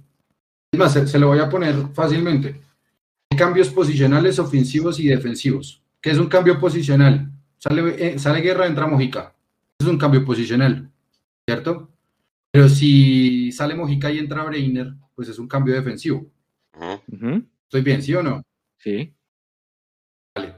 Esos 36 cambios Millonarios ha hecho la mitad, 18 posicionales. Es decir, Gamero no encuentra al equipo, no sabe dónde acomodar a los jugadores, no sabe cómo darle su mayor rendimiento. ¿Qué opina Jason? Yo, yo entiendo la, la, idea de Leo de cuando dice, bueno, si sale Mojica y entra Breiner es un cambio defensivo. O la idea que tiene Gamero hoy, sí, evidentemente. Pero es que podría salir Mojica y entrar Breiner para formar una línea de tres. Y entonces usted pone los dos aleros muy altos y a partir de eso gana metros en el terreno de juego. Eh, digamos, el cambio, cuando es posición por posición, como usted lo dice, que es eh, el tema de, bueno, salió Mojica y, y, entonces va a entrar McAllister, o salió Ruiz y entra McAllister, como ha pasado, eh, o como pasó en el partido pasado, pues usted entiende que es un cambio posicional. Y ahí es donde yo creo, y por eso lo he dicho, yo creo que Gamero entrega los partidos con los cambios. Porque cuando usted tiene un equipo que está más o menos engranado como el que tenía en Barranca el primer tiempo, eh, no sufrió realmente el primer tiempo, lo hablábamos en el entretiempo, me hecho acuérdese, Millonarios no sufrió el primer tiempo en Barranca a pesar del calor, a pesar de la humedad y demás, no lo sufrió, aparte que se encontró con un gol, supo manejar bien los bloques. En el segundo tiempo, cuando hace los cambios Gamero, que saca a Guerra y saca a Ruiz, Millonarios se vuelve todo menos un equipo de fútbol organizado. Entonces empieza a pelotearnos por la derecha y empieza a pelotearnos por la izquierda y le empiezan a ganar la otra vez la espalda a Bertel y entonces los relevos no llegan porque es que hay una situación. Eh, el que está jugando por izquierda de los dos volantes de marca generalmente o es Cliver o es Pereira ya había ingresado Pereira y en el momento que entra Pereira, como usted bien lo decía Leo, Pereira no tiene esa, esa, esa, esa virtud de venir a defender y venir a ayudar a hacer esa línea de cinco que incluso tiene que meter a veces o incrustarse entre los dos centrales. Entonces, esa zona siempre, esté quien esté, esté Vanguero, esté Bertel, esté Perlaza otra vez con perfil cambiado, pongan al, a, a, la nueva contratación que llegó por, por ese lado, siempre nos lo van a atacar porque si no hay un doblaje, eh, empieza el tema. Entonces, eso hablando del volante de marca. Y si usted le suma que McAllister corre los primeros 15 minutos, pero de ahí para adelante ya se olvida del tema de la defensa, pues el tema es mucho más grave. Yo no creo que la situación sea solo de bajo rendimiento de los jugadores, sino que también es una idea de que, o sea, una idea que el técnico tiene equivocada en este momento de cómo se tiene que empezar a, mover las fichas dentro del terreno de juego. Eso para mí es lo principal que está pasando. Mire que cuando armó ese rombo en aquel partido que lo hablamos, Leo, sí, mejoró algo en la creación del juego, o al menos trató de sostener la pelota en la mitad de la cancha. El juego interior, sí. Cuando, cuando, tiene la, cuando tiene los aleros y ya se olvida de que, de que ellos tienen que cumplir unas funciones y no los obliga a cumplir esas funciones, Millonarios pasa las afugias que terminó pasando con Alianza, que como lo dijimos también, si es un equipo con mayor creación y que es un equipo con más contundente, seguramente otro gallo había cantado al final de los 90 minutos. De hecho, esa foto que pone Nico, pero Nico, vuelva a, a, poner cuando pueda. Ahí está clarito. No. Cada, punto rojo en la imagen de la izquierda es un pulmón de Steven Vega. Una locura. Literal. Una locura. Y, y, y más, y más tirados hacia la izquierda, ¿no? O sea, creo que por derecha estamos más tranquilos porque Perlaza más marca, por la izquierda son más huecos los que tiene que tapar Steven Vega. Pero ahí es donde digo que es que, es que de pronto no sé si Cleaver está mostrando el fútbol que tiene él, porque es que miren, o sea, a mí lo que me muestra la gráfica de Cleaver es que es un desorden del berraco. Pero es un desorden, espere, espere, espere, es un desorden, es un desorden por el, por el sistema o es un desorden por el jugador? El jugador, para mí. Para mí es por el jugador. Porque es que yo, no sé, yo a Cleaver no le he visto ningún, ningún partido que sea destacado. ni siquiera de la, de la liguilla. No sé si es que, y es que fíjese que Cleaver se ha ido amonestado más de una vez. Bueno, la de Tunja que Gallo se la puso, pero de resto, más de una vez ha llevado la amarilla por, por, por, por estar acelerado, por estar revolucionado. Entonces no sé si es que le baje un cambio, que sí, creo que corre, corre por toda la cancha, pero pues no le da ese equilibrio que uno le veía en los partidos de la, de la sub-20. No sé, yo quiero ver de pronto a Juan Camilo.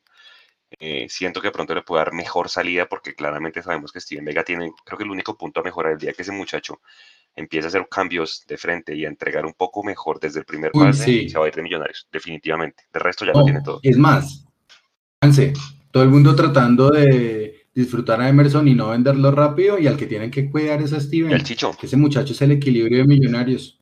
Sí. Chicho sí, échale tierrita que ese sí se va.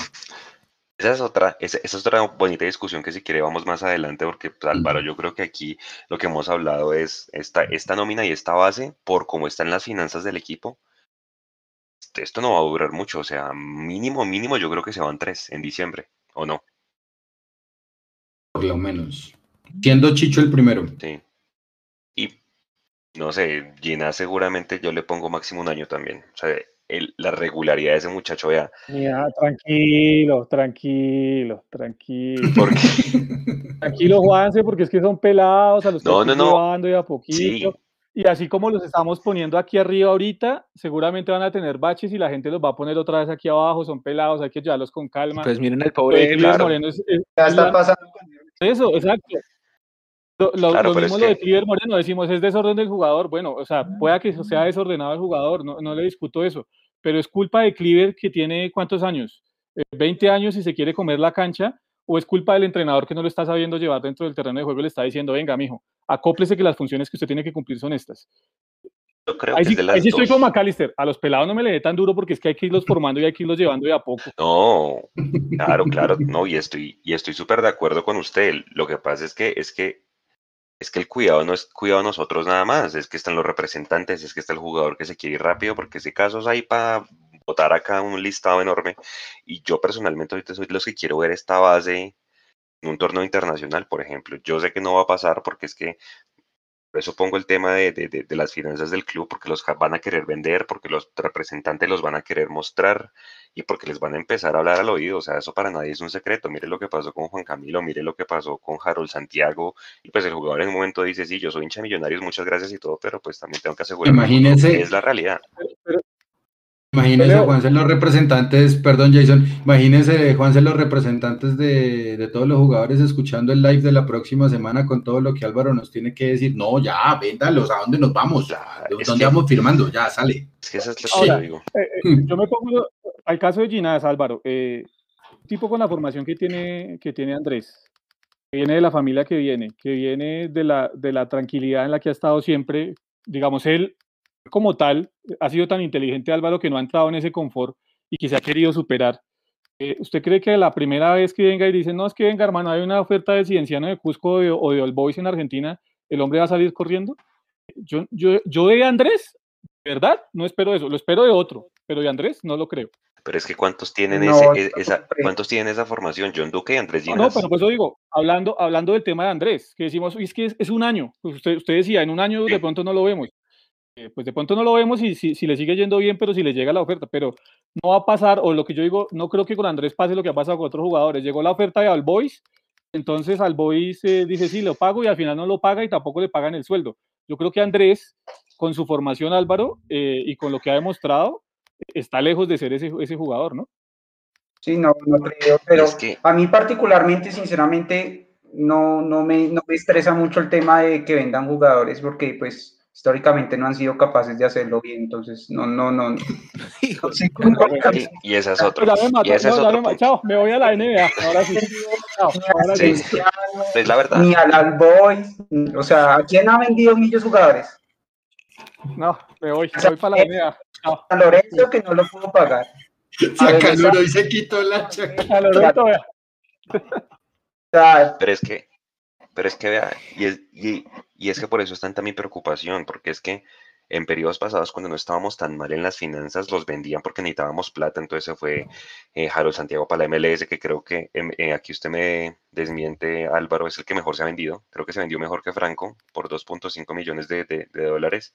Pero mire dónde se van, se van, terminamos perdiendo los, el, el, único porcentaje que tenemos. Ahora mire John Duque, esa nota que es que sacó Jason muy buena les, a la gente que nos está viendo. Vayan y leanla. El, el man está con la sub-20.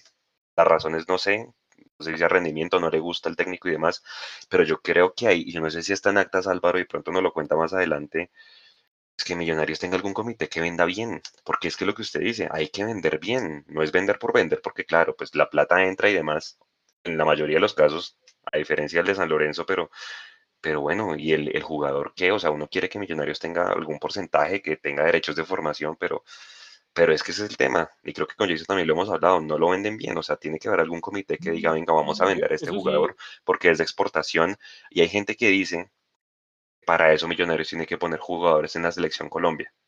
Por más de que a, muchos pues no les gusta el tema de la selección Colombia, pero pues ¿qué hacemos? O sea, hay que vitrinearlos o no. Y el Alcatraz García fue a España después de una convocatoria porque no podemos esperar de otro que vaya a algún lado bien vendido, ¿no? Es que para vender bien jugadores hay que, hay que ponerlos en selección Colombia, hay que ponerlos a jugar en torneos internacionales. Yo no, yo no, sinceramente yo no me imagino un River, un Boca, un América de México sentándose, pues sí, seguramente tienen ojeadores, pero yo creo que ellos van a buscar más en un torneo internacional un posible compra que venirse a poner chicomillos eh, un, domingo a las 8 de la noche para ver quién juega mejor. Entonces, ellos son conscientes, o por lo menos en actas está como para un, un, detallito ahí adelantado, en actas está que ellos son conscientes que tienen que jugar torneos internacionales y que tienen que vender jugadores. Eh, pero pues hasta el momento menos, es que menos mal son conscientes. o sea, la sensación de que Millonarios vende jugadores y que los vende rápido a la local, pues yo, o sea, si nos ponemos a mirar, yo sinceramente es que me cuesta trabajo pensar en jugadores que hayamos vendido rápido y bien. No, no, es que Alvarito, no es, no es, vender bien, es vender. No hemos vendido. No, no hemos vendido. Todo lo que sale de acá se va libre o a préstamo. Excepto Harold Santiago. Otra cosa ¿no? la mediocridad. Yo, otra cosa, y otra cosa es la mediocridad. Aparte de Santiago. La mediocridad. Yo, yo no recuerdo venta de jugadores de mi. No, Santiago. Vázquez y Enrique se fueron, creo que a préstamo, en el 2013. Uh -huh. Eh, Duque se fue libre, Iron se fue libre, eh, a Cadavid, Cadavid negoció algo, lo prestaron, chao. Todo ha sido préstamo. Y Coñas también se fue por muy poquito, ¿no? Y, y, aparte de eso, o sea, ellos son conscientes que tienen que jugar. Qué mediocridad. Hay que Oiga, ganar las, eh, las, copas que usted juegue. Un datico, les quiero dar un datico. Este dato es de Santiago Acosta.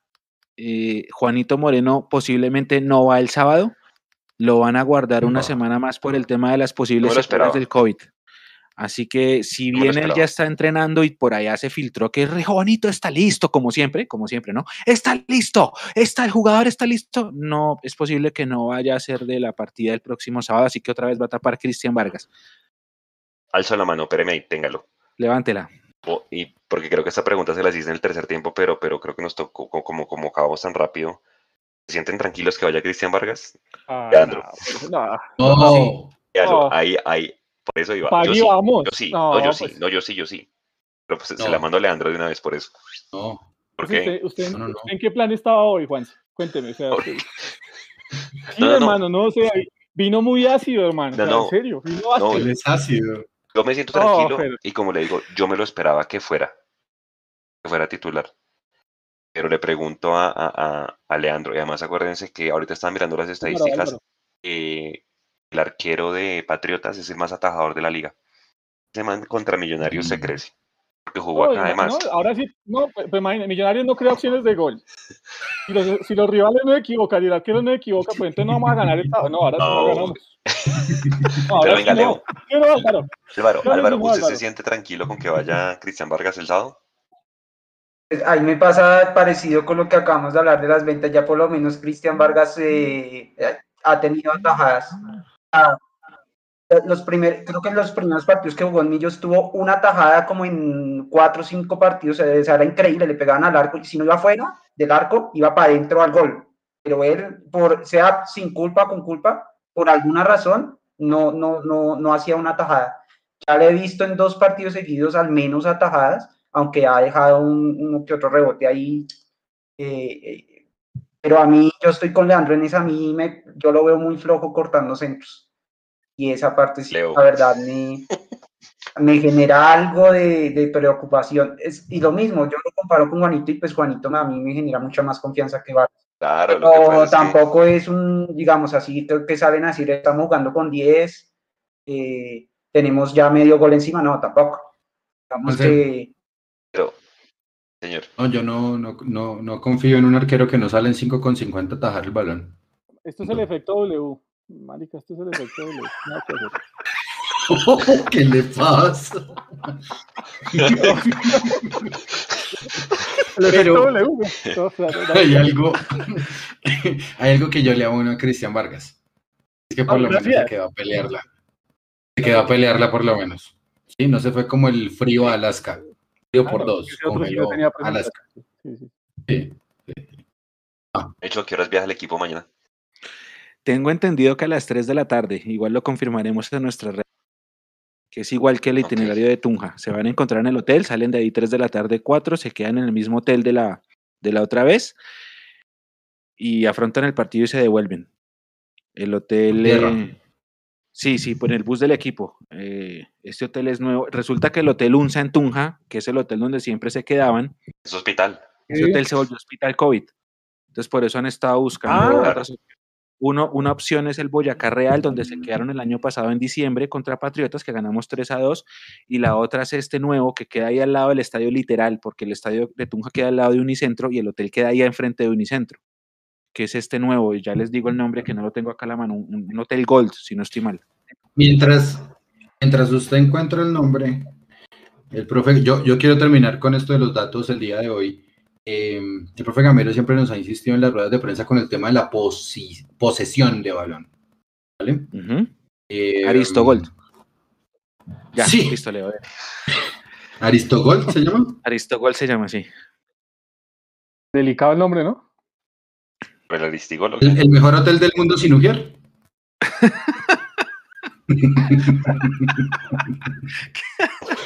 El hotel sin camas. bueno, ya, dej- dejémoslo así. dele, dele, Eh, Juanse, antes, antes de, que, de, de- de que nos vayamos, eh, el, profe, el profe Gamero siempre nos dice, no, juego de posición, que hay que tener el balón y demás. ¿Cuánto cree usted que es el porcentaje en esos primeros nueve partidos?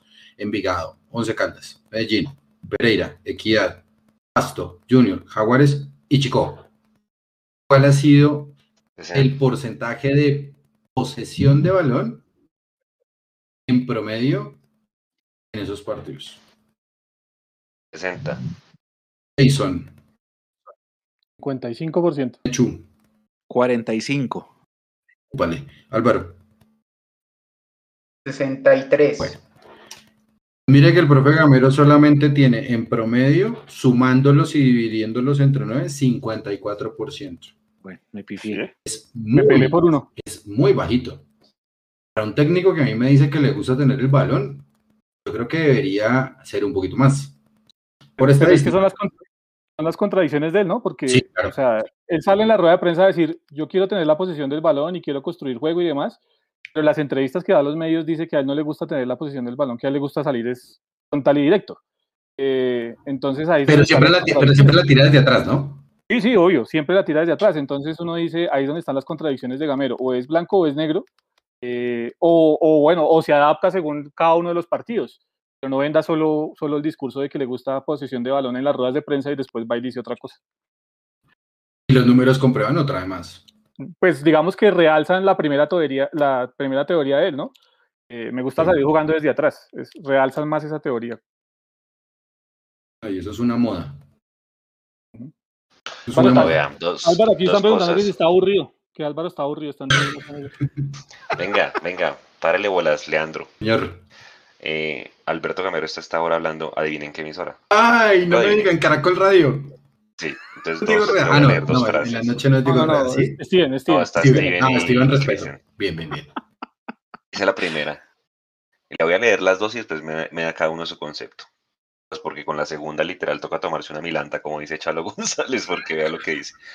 La primera dice, abro comillas, todavía nos faltan muchas cosas en Millonarios. Cada día nos acercamos más a lo que quiero de Millos.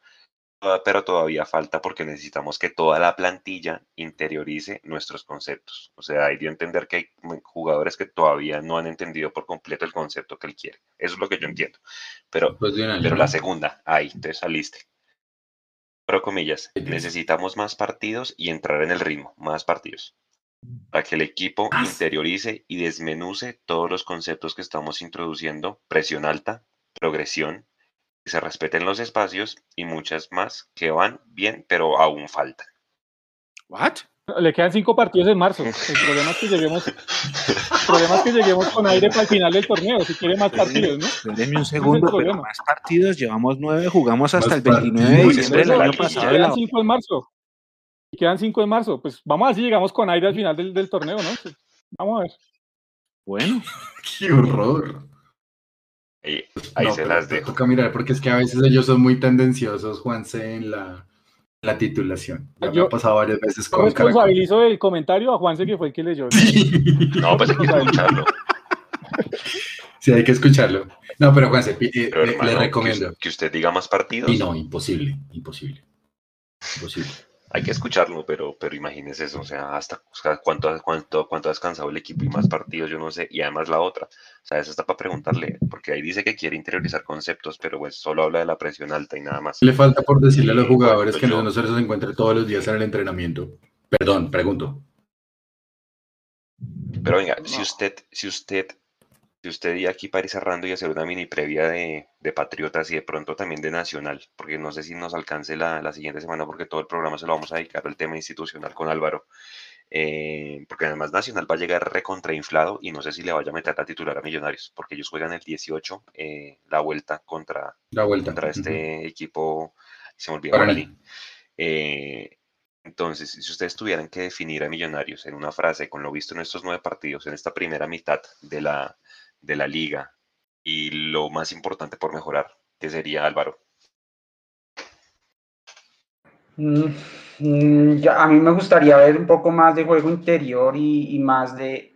Recuerdo esos partidos con Pereira y con, con Once Caldas y, y, por más de que sí nos metieron los goles, pero por momentos se un Millos tan entretenido, o sea, se veía una tocata, se veía un, se veía un juego asociado de llegar al arco a partir de toques, eh, inclusive dos, tres toques y un pase largo, porque es que ahora se ven es más pelotazos que pases largos, que es diferente.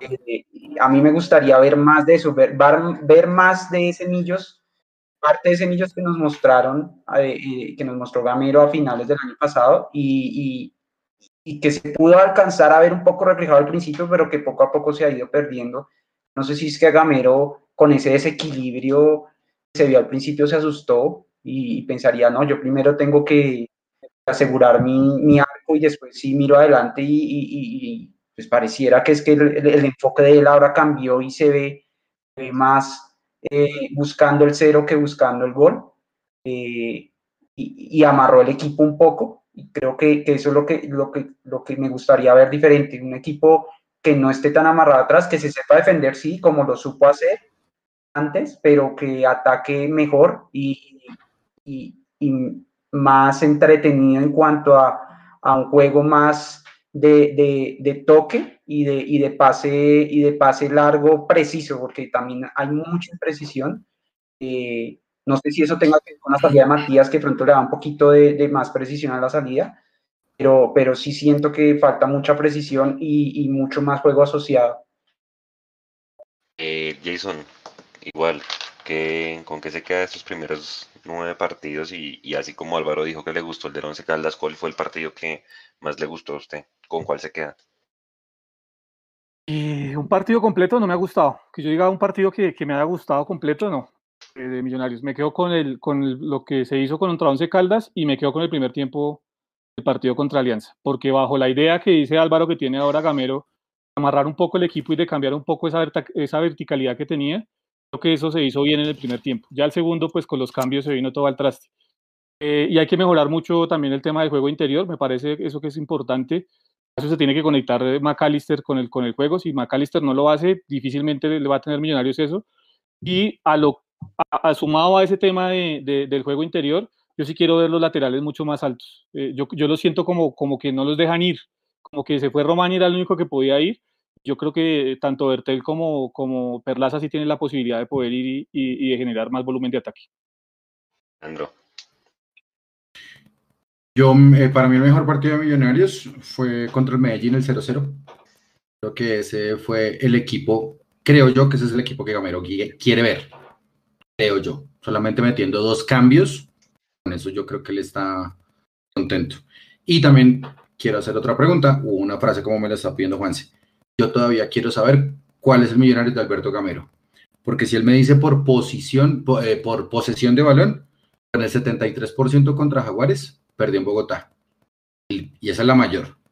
Pero con el menor porcentaje de posesión, que es el 47, también lo perdió contra Junior como visitante. Entonces, no sé cuál es el equipo que quiere Gamero. Y el que a mí más me gustó, contra Medellín. Vamos a ver si es eso lo que él quiere. ¿Usted tiene a la mano el dato de posesión con Alianza? Sí, no, con Alianza, con Alianza fue 49, 51, ya le digo. Bien, bien, bien. ¿Contra Medellín? Contra Medellín, 49. 49. Ojo porque tuvo Bajito. un poquito menos el balón, un poquito menos. Bajita, bajita la posición también. No, pero Ponga, es, es, es- es- extraño. Pero le digo, Menchu, con Alianza, a ver, fue súper bajito. 41 creo que fue, ya le digo. Sí, fue súper bajito. Como 31. Sí, sí, sí. O 40, Acuérdese que es que nos llegó un montón. 40. Sí, sí. Contra Alianza, entraron 40. un montón. Contra el Pasto, a mí me parece que el Pasto también fue un buen partido, sobre todo en el segundo tiempo, después de que nos metieron el gol, como que hubo una reacción importante. Contra el Pasto tuvimos el 57% de posesión. Pasto también no jugó muy bien por ratos, no la untó mucho. Sí, sí, sí. sí, sí, sí. Sí, sí, sí. Muy En bueno. El primer tiempo yo me acuerdo que esto, Yo- póngase, póngase música ahí de fondo, ¿cómo es que dice Andrea Guerrero? Quiero sí o no. Leandro. No quiero, ¿Cómo es que dice? ¿Cómo es que dice? no, No, ma- Pero- no, argumentos. no, no, no. Pero sí o no. No. No, es que- Álvaro, qué pena con usted invitarlo a esto, hermano. No, Es que, es, que, Álvaro. es que es por el. Que como usted dice que no sabe a qué juega el equipo de Alberto Gamero, solo pregunta: No, ¿el equipo de Lillo o el equipo de Hernán Torres? No, eh, solo la respuesta, no quiero argumentos.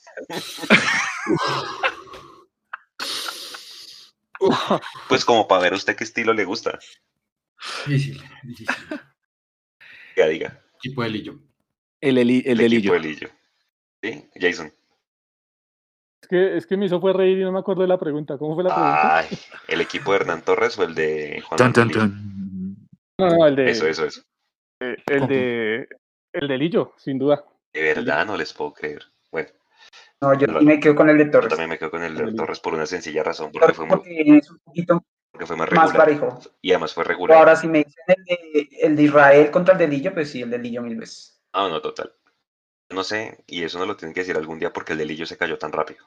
El delillo se hubiera mantenido más tiempo, yo me quedo con el delillo. Es que esa, no sé, se fue al piso de una forma estruendosa con los mismos jugadores. En cambio, el de Hernán Torres creo que sí El peleó. Millos, el Millos de Hernán fue resultados. El Millos de Lillo fue juego. ¿Verdad? ¿Ustedes creen eso? Sí. Yo jugaba Jugaba, jugaba O sea, muy bonito, era más táctico. Eh, eh, tenía más variantes. Es que Hernán Torres era Variantes. 4-4-2, pase lo que pase. En cambio. Lillo, Es que Lillo Lillo se según el rival armaba dos- equipos. Exacto, sabía jugar con dos centrales y laterales no tenía, y jugaba con dos en el fondo Sí. y vamos para adelante, pero, Puso vamos para adelante por ir, Yo me no acuerdo vamos para adelante con una idea clara y yo creo que lo de, lo de Lillo, lástima que el jugador colombiano no, en, en su gran mayoría no, no, no se adapte a ese tipo de cosas todavía, ¿no? Que yo creo que si Lillo hubiera durado más en el fútbol colombiano, eh, seguramente habría dejado cosas mucho más interesantes de, la que, de las que dejó. Millonarios, Y, y un tipo, más un que en el fútbol colombiano. y un tipo como, Leandro, un tipo como Mayer habla de la forma, perdón, eh, Juanse, de la forma que habla de Lillo, eh, cuando usted habla de Mayer, que es el tipo que no le gusta correr o que no le gustaba meter, porque esa era la imagen que uno tenía, Lillo lo convierte y le hace ese cambio de chip, es porque, porque Lillo sí tiene cosas interesantes realmente para darle al fútbol, pero pues no lo ¿por qué aprovechamos. sí? ¿Y por qué el delillo se cayó tan rápido? ¿Por esa por ese 5-0 con Nacional? Por por No, falta de, yo creo No, yo tengo, yo falta de convencimiento en la idea. institucional tuvo que ver mucho. Yo También tengo una teoría y es que, pues, aparte de lo sucedido en esa semifinal, de aquel incidente eh, de, de ese partido con Junior que nos cuesta jugador finalmente clasificar a la más- final con Dairo, acuérdese que después Dairo se va, que es ese dilema de compren a Dairo, hagamos una vaca, los socios ponemos plata, no sé qué. Pero yo siento que hubo una orden administrativa de parar el equipo para acabar con el proyecto español. Es una percepción mía, no lo puedo demostrar, pero yo siento que fue así, porque ese equipo, listo, se fue, se fue Dairo, llegó Uribe, pero era la misma base. Ese equipo de repente se pegó una desinflada tremenda que obligó a su salida en septiembre. Pero yo siento que hubo como una especie de orden de arriba, como pasó con Hernán Torres en 2013, que era un equipo sólido, que nunca le metían más de dos goles por partido y se comió ocho en dos. Eso parece, eso tiene algo raro ahí. Además ahí estaba Fabián Vargas, entonces apague y vámonos. Sí, no, hay tipos que son mala leche y que son malos líderes, y Fabián Vargas es uno de esos, ¿qué hacemos? Pues sí, la verdad. un tema y eso sí, o sea, eso sí es, eh, lo tomo con pinzas porque es de lo que, lo que yo me enteraba haciendo todos estos ejercicios y institucionales y estar, digamos, tratando de, de ver por debajo y es que ese proyecto español se tenía que acabar, o sea, o se acaba el proyecto español o se acaba Azul y Blanco, porque Úpale. estaba Sí, absurdamente costoso, era un proyecto que Azul y Blanco no podía pagar. Eso sí es verdad. Además, No, acuérdense hay que una demanda, Serpa- ¿no? Gustavo Serpa asume la junta la la directiva. DIAN. Sí, eh, Gustavo Serpa asume la, la- la junta directiva en ese año con ya el proyecto español en curso Sí. y él es el que decide terminarlo también, ¿no? Entonces ahí juegan un montón de factores. Para mí, equipo y jugaba eso sabroso. esto, sí es una, una ¿qué? Pura, pura especulación mía. Es, ese proyecto se armó así costoso eh, y lo armó una, la persona que necesitaba eh, o que estaba teniendo en, ese- en ese momento sus líos eh, financieros y, y Y Juan jurídicos. Carlos Ortiz en Interbolsa. Exactamente. Y pues, no sé, ahí me cuadra una cosa con otra y ese proyecto era demasiado costoso para lo que podía pagar Azul y Blanco en ese momento y para lo que puede pagar yo creo que cualquier equipo colombiano en este momento. O sea, lo que se ganaba este señor Portolés era una cosa impresionante. No dejó nada. Y, y en teoría pues no, no me dijo nada. Ok. Listo, Mechu, perdona ahí ya que le, que le metí el bus. eh, ¿Con qué definiría el primer, los primeros nueve partidos y con cuál partido se queda? Yo me quedo con los primeros 45 minutos contra Pereira, porque ese fue el único, el único día que yo me sentí cómodo con lo que estaba viendo. Acuérdese que yo decía, no hay forma de que nos empaten. Después nos empataron, sí, pero pues por lo que mencionaba Leo al principio del programa de la desconcentración de los segundos tiempos, de los arranques de los segundos tiempos, materia a corregir, pero yo me sentí muy tranquilo con esos primeros 45 minutos. Eh, estoy de acuerdo con Jason, yo no he visto todavía un, equipo, un partido completo que me satisfaga completamente del equipo, ¿no? Por el contrario, estoy viendo que cada vez es más difícil porque cada vez nos juegan mejor los rivales. Estoy viendo que nos falta el tema de los cambios que mencionó Leandro ahorita es importantísimo. ¿Cuántos cambios de verdad para cambiar un sistema, para eh, tratar otro módulo, para buscar variantes, que no sea este por este? Porque cuando yo vi algo así, fue, acuérdese, Daniel Ruiz de 8, de 5, Steven Vega de lateral izquierdo, por favor. Creo que nos, nos falta eso, nos falta como trabajar variantes, lo que llama el profe las estructuras, buscar eh, que los laterales, porque a Román sí nos ha hecho falta, sobre todo en ofensiva, que los laterales se junten con los extremos para que no nos hagan el 2-1 y nos quiten la pelota tan fácil y nos corten los circuitos. No sé si hagan falta partidos, porque es que con lo que vi yo al final de 2020 yo me sentía muy tranquilo para este campeonato. Ahora, la gente podrá decir, tranquilo, Mechu, porque es que si yo comparo la fecha 9 2021 con la fecha 9 Ah. 2020, estamos volando, sí, estamos volando. Nada que objetar, perfecto, los números no mienten, pero la recta final de 2020 fue muy buena para nosotros y la recta final de 2021 que viene es durísima. ¿Estaremos preparados para sortear el calendario que nos falta? Hay que ver, porque a la luz de los resultados está perfecto, bien, estamos adentro, nada que objetar, de pronto un par de punticos más, pero hay que ver cómo termina esto. 11 goles en contra. Hay que ver Eso es para exacto, hay objetar. que ver cómo termina esto yo creo, y los rivales duros todavía faltan. ¿Qué rival duro enfrentamos? Junior y Medellín y Equidad. Pero lo que nos, se nos viene ahorita es más pesado. Nos falta complicado. Santa Fe, nos falta Nacional, nos América, falta América, Cali. Cali. Santa, Cali, Santa Fe Tolima. Entonces, y Tolima. sí, sí, sí. A la luz de los resultados, perfecto, sí, comparado con el año pasado mágico. eh, pero hay cosas que, que se deben mirar con lupita. Sobre todo que nos están, nos están, cada vez es más difícil interpretar nuestra idea de juego en ataque. sobre todo. Y en defensa, pues ustedes saben cómo nos fue en Barranca, que ese segundo tiempo, eh, menos mal Alianza era Alianza y no era otro equipo con más pergaminos en ataque. Es verdad. No, yo estoy de acuerdo con todos ustedes. Más juego interior, que los centros sirvan para algo. Así al Milan hoy le pegó 14 centros al Manchester United. Está bueno, y bueno, hasta el final le empató con esa vía. Realmente que, que la producción en centro sirva para algo, porque es que de nada nos sirve centrar, centrar, centrar. y llenar de chichones como los defensas del otro, del otro equipo. ¿sí? Y pues nada, el juego interior y tener mucho más, mucho más orden en defensa y, y- y- más equilibrio. Bueno, dos, dos, dos temas finales súper chiquiticos. Mini, mini previa contra Patriotas. Ese equipo, hermanos, más de obreros. Yo creo que ese equipo va a ser un partido jodido. Creo que no lo vamos a, ganar por más de uno o dos goles porque ese equipo se para bien. Espero que Gamero no diga que es que la altura, pues porque es la altura, pues te entrenas en la altura. Eh, así como lo dijo contra Chico. Eh, y pues sí, ese día seguramente el arquero de ellos se, se vuelve figura. Patriotas es 13 en la tabla, tiene 10 puntos. ¿Algún referente ahí? ¿Ustedes han visto Patriotas? Patriotas le hizo un buen partido a, Jaguares allá en Montería, el último que perdió el 3-2. Eh, pero de resto yo no veo ningún jugador que tenga que tener como referente. Ahí todavía Jason está Cristian Huérfano, ¿cierto? Sí, ahí está huérfano, pero no, no, no, digamos, no es titular. Ahí hay que tener cuidado con, con, dos, con dos o tres jugadores importantes que ellos tienen. El número 16, Leudo, que juega en la primera línea de volantes. Es interesante porque distribuye bien el juego. Hay uno, el número 27, que es Arrieta, eh, que hizo un partidazo contra la América. Y eh, los centrales, digamos que tanto Rodas como Vanegas son cumplidores. Ahí digamos que está como la columna vertebral de ese Patriotas, pero bueno, pues voy a analizarlo con, con, más calma y a mirarlo con más calma en estos días previos al partido para, para, mirar. Pero yo creo que esos son los cuatro jugadores, Leudo, Arrieta, Rodas y Vanegas.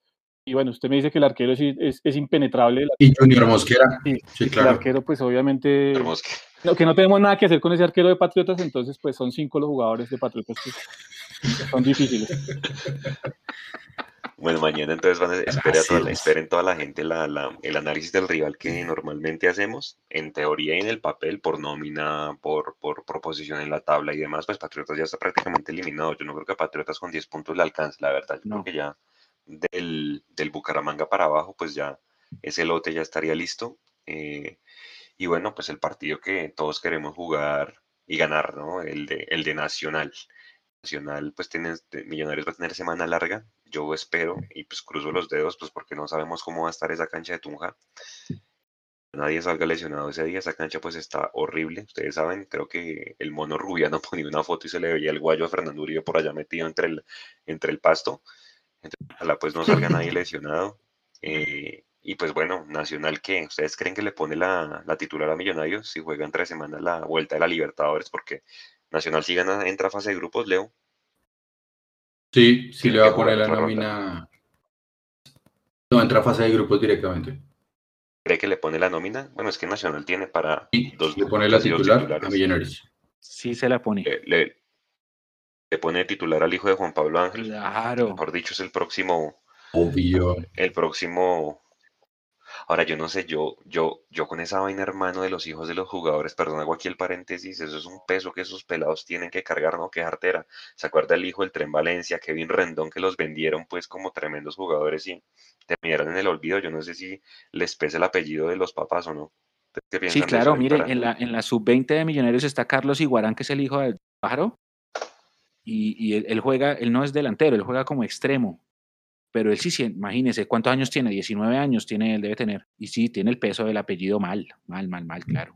Sí, y nomás, ¿dónde pues está? imagínese. El, hijo de Jaime Morón debutó por acá y ahora trabaja con el, creo que trabaja con, o si no es con el Estado, es con el distrito. Él terminó estudiando su carrera profesional y está trabajando con, el, eh, con, con algún eh, organismo público. Y así con todos, claro. Muy difícil. Sí, es una, es una presión dura. Jason y Álvaro, ¿creen que Nacional nos pone titular ese día? Ojo, Nacional es séptimo. Eh, pues yo creo que con ese resultado ganaron 2-0, ¿no? En Paraguay. Creería que si, si no van con una titular, van con una mixta con bastantes titulares. No, no, no, los veo guardando tantos jugadores, más porque en el torneo local no es que vayan tampoco tan, tan, tan bien, ¿no? Eh, y yo creo que para, para mí el partido del sábado es una bonita oportunidad de ganarle a un rival que puede, que, o sea, que no es sencillo, pero que, una victoria, digamos, es esperada, pero más que eso, yo quisiera que, que fuera una victoria jugando bien, el equipo se tome confianza, sepa que puede, puede afrontar esta ronda final eh, con tantos equipos que van a ser los, finalmente los que nos van a pelear el título y que, y que sepa que los puede jugar bien y les puede jugar de tú a tú y que, y que, y que encuentre esa confianza que tuvimos cuando afrontamos esa última parte del torneo del año pasado, que también fue muy duro. Que recuerden que jugamos contra Nacional y después contra América. Era Junior Nacional América, ¿no? Junior Nacional América seguidos. De hecho, fue Cali Junior Nacional América, si no estoy mal. Y no perdimos ningún, ninguno de los partidos. Perdimos con Cali acá en Bogotá y después ganamos, en, ganamos a Nacional, ganamos a América, le ganamos a Cali eh, en Cali la Copa Sudamericana. Entonces, eh, creo que Gamero sabe jugar ese tipo de partidos o por lo menos ha demostrado que, que sabe disputar. Yo sí espero que este sábado sea como el, el, de ganarnos esa confianza que a veces siento que nos hace falta para afrontar esta última etapa que, que, que es la que nos puede poner a pelear arriba. Y es que, es que yo sí soy muy partidario que no es solo pelear por entrar a las 8, es pelear por estar arriba si por alguna razón una final se puede perder, algo puede pasar en una semifinal, nos puede pasar contra lo que nos pasó contra el América, ojalá nunca nos vuelva a pasar de que nos quedemos a nada de estar en, ese, en esa final. Pero si peleamos arriba siempre, siempre vamos a, al final tener la chance de pelear un Copa Copa Libertadores o de tener mejores ventajas en las finales. Entonces yo sí espero que este equipo, y eso es lo que siempre salen diciendo en las, las arengas, eh, vamos por esos primeros lugares, Creo que justamente este partido el sábado y ese partido con Nacional son los que nos pueden poner a pelear allá arriba a los primeros lugares. Un dato ahí, Santa Fe descansa creo que esta fecha. Esta fecha, sí. Nosotros ganamos, los empatamos y Santa Fe para mí hoy es el equipo que mejor está jugando en el fútbol colombiano. Increíblemente, yo no había visto un Santa Fe el mejor técnico. relativamente bonito. Eh, creo que en mi vida. El estilo de Santa Fe a mí siempre me ha parecido feo, feo, feo, juegan bien, pero feo. Esta vez están jugando bien y para mí muy bonito. Y es la mano del podemos llegar a tener los, el mismo puntaje. Yo creo que eso puede ser un aliciente muy bueno para saber que podemos pelear arriba, que es donde siempre tenemos que pelear por arriba. No por estar en, en dentro de los ocho, sino por estar peleando el liderato. Sí, y hay un tema importante y es que el, la presencia de, de, Alberto Gamero como técnico hace que el hincha, usted sabe que el hincha de Millonarios generalmente juega contra Nacional y se previene, se predispone, ¿sí? De pronto un poquito de miedo, porque como ellos nos han ganado tantas veces en los últimos años, entonces el hincha cuando vamos a jugar contra Nacional hasta dicen yo firmo el empate. Pero con Gamero, que dijo un amigo mío, Gamero es la kriptonita de Nacional, con, con ese... Con eso es el Batman de Medellín. Y, y, con, el, y, con, esa frase, eh, usted sabe que la gente ya siente confianza. El Capitán América de los del Sur. Como que, uy, viene Nacional, no pasa nada, vamos, vamos con toda. Diferente a otros años anteriores que era Nacional y empiezan, no, no, yo firmo el empate, yo firmo el empate, eso lo importante es no perder. Ese tipo de confianza en la hinchada sirve y es importante. Yo no lo veía hace muchos años. Jason iba a decir. Muchos años. Algo. Nacional también es desbalanceado. Mm. Jason también iba a contestar la pregunta de Juanse. Gracias, Leo, gracias, gracias. Eh, no, mire, bajo esa misma línea de Mechu, yo sí creo que tener a Gamero en el banco para Millonarios es un plus en este tipo de partidos. O sea, yo creo que como llegue Nacional o como llegue Millonarios a ese partido, eso pasa a un segundo plano. Si Nacional tiene la delantera, no sé qué, y que si Nacional tiene alguien más, eso pasa a un segundo plano. Eh, y yo sí creo que Millonarios toma, porque es el partido aparte del fútbol colombiano. O sea, pueden decir lo que quieran en otras plazas, pueden decir lo que se les antoje, pero este este es el partido aparte del, del, fútbol colombiano. Yo creo que no hay ningún otro partido que mueva a propios y a extraños tanto como mueve este partido de, entre Millonarios y Nacional.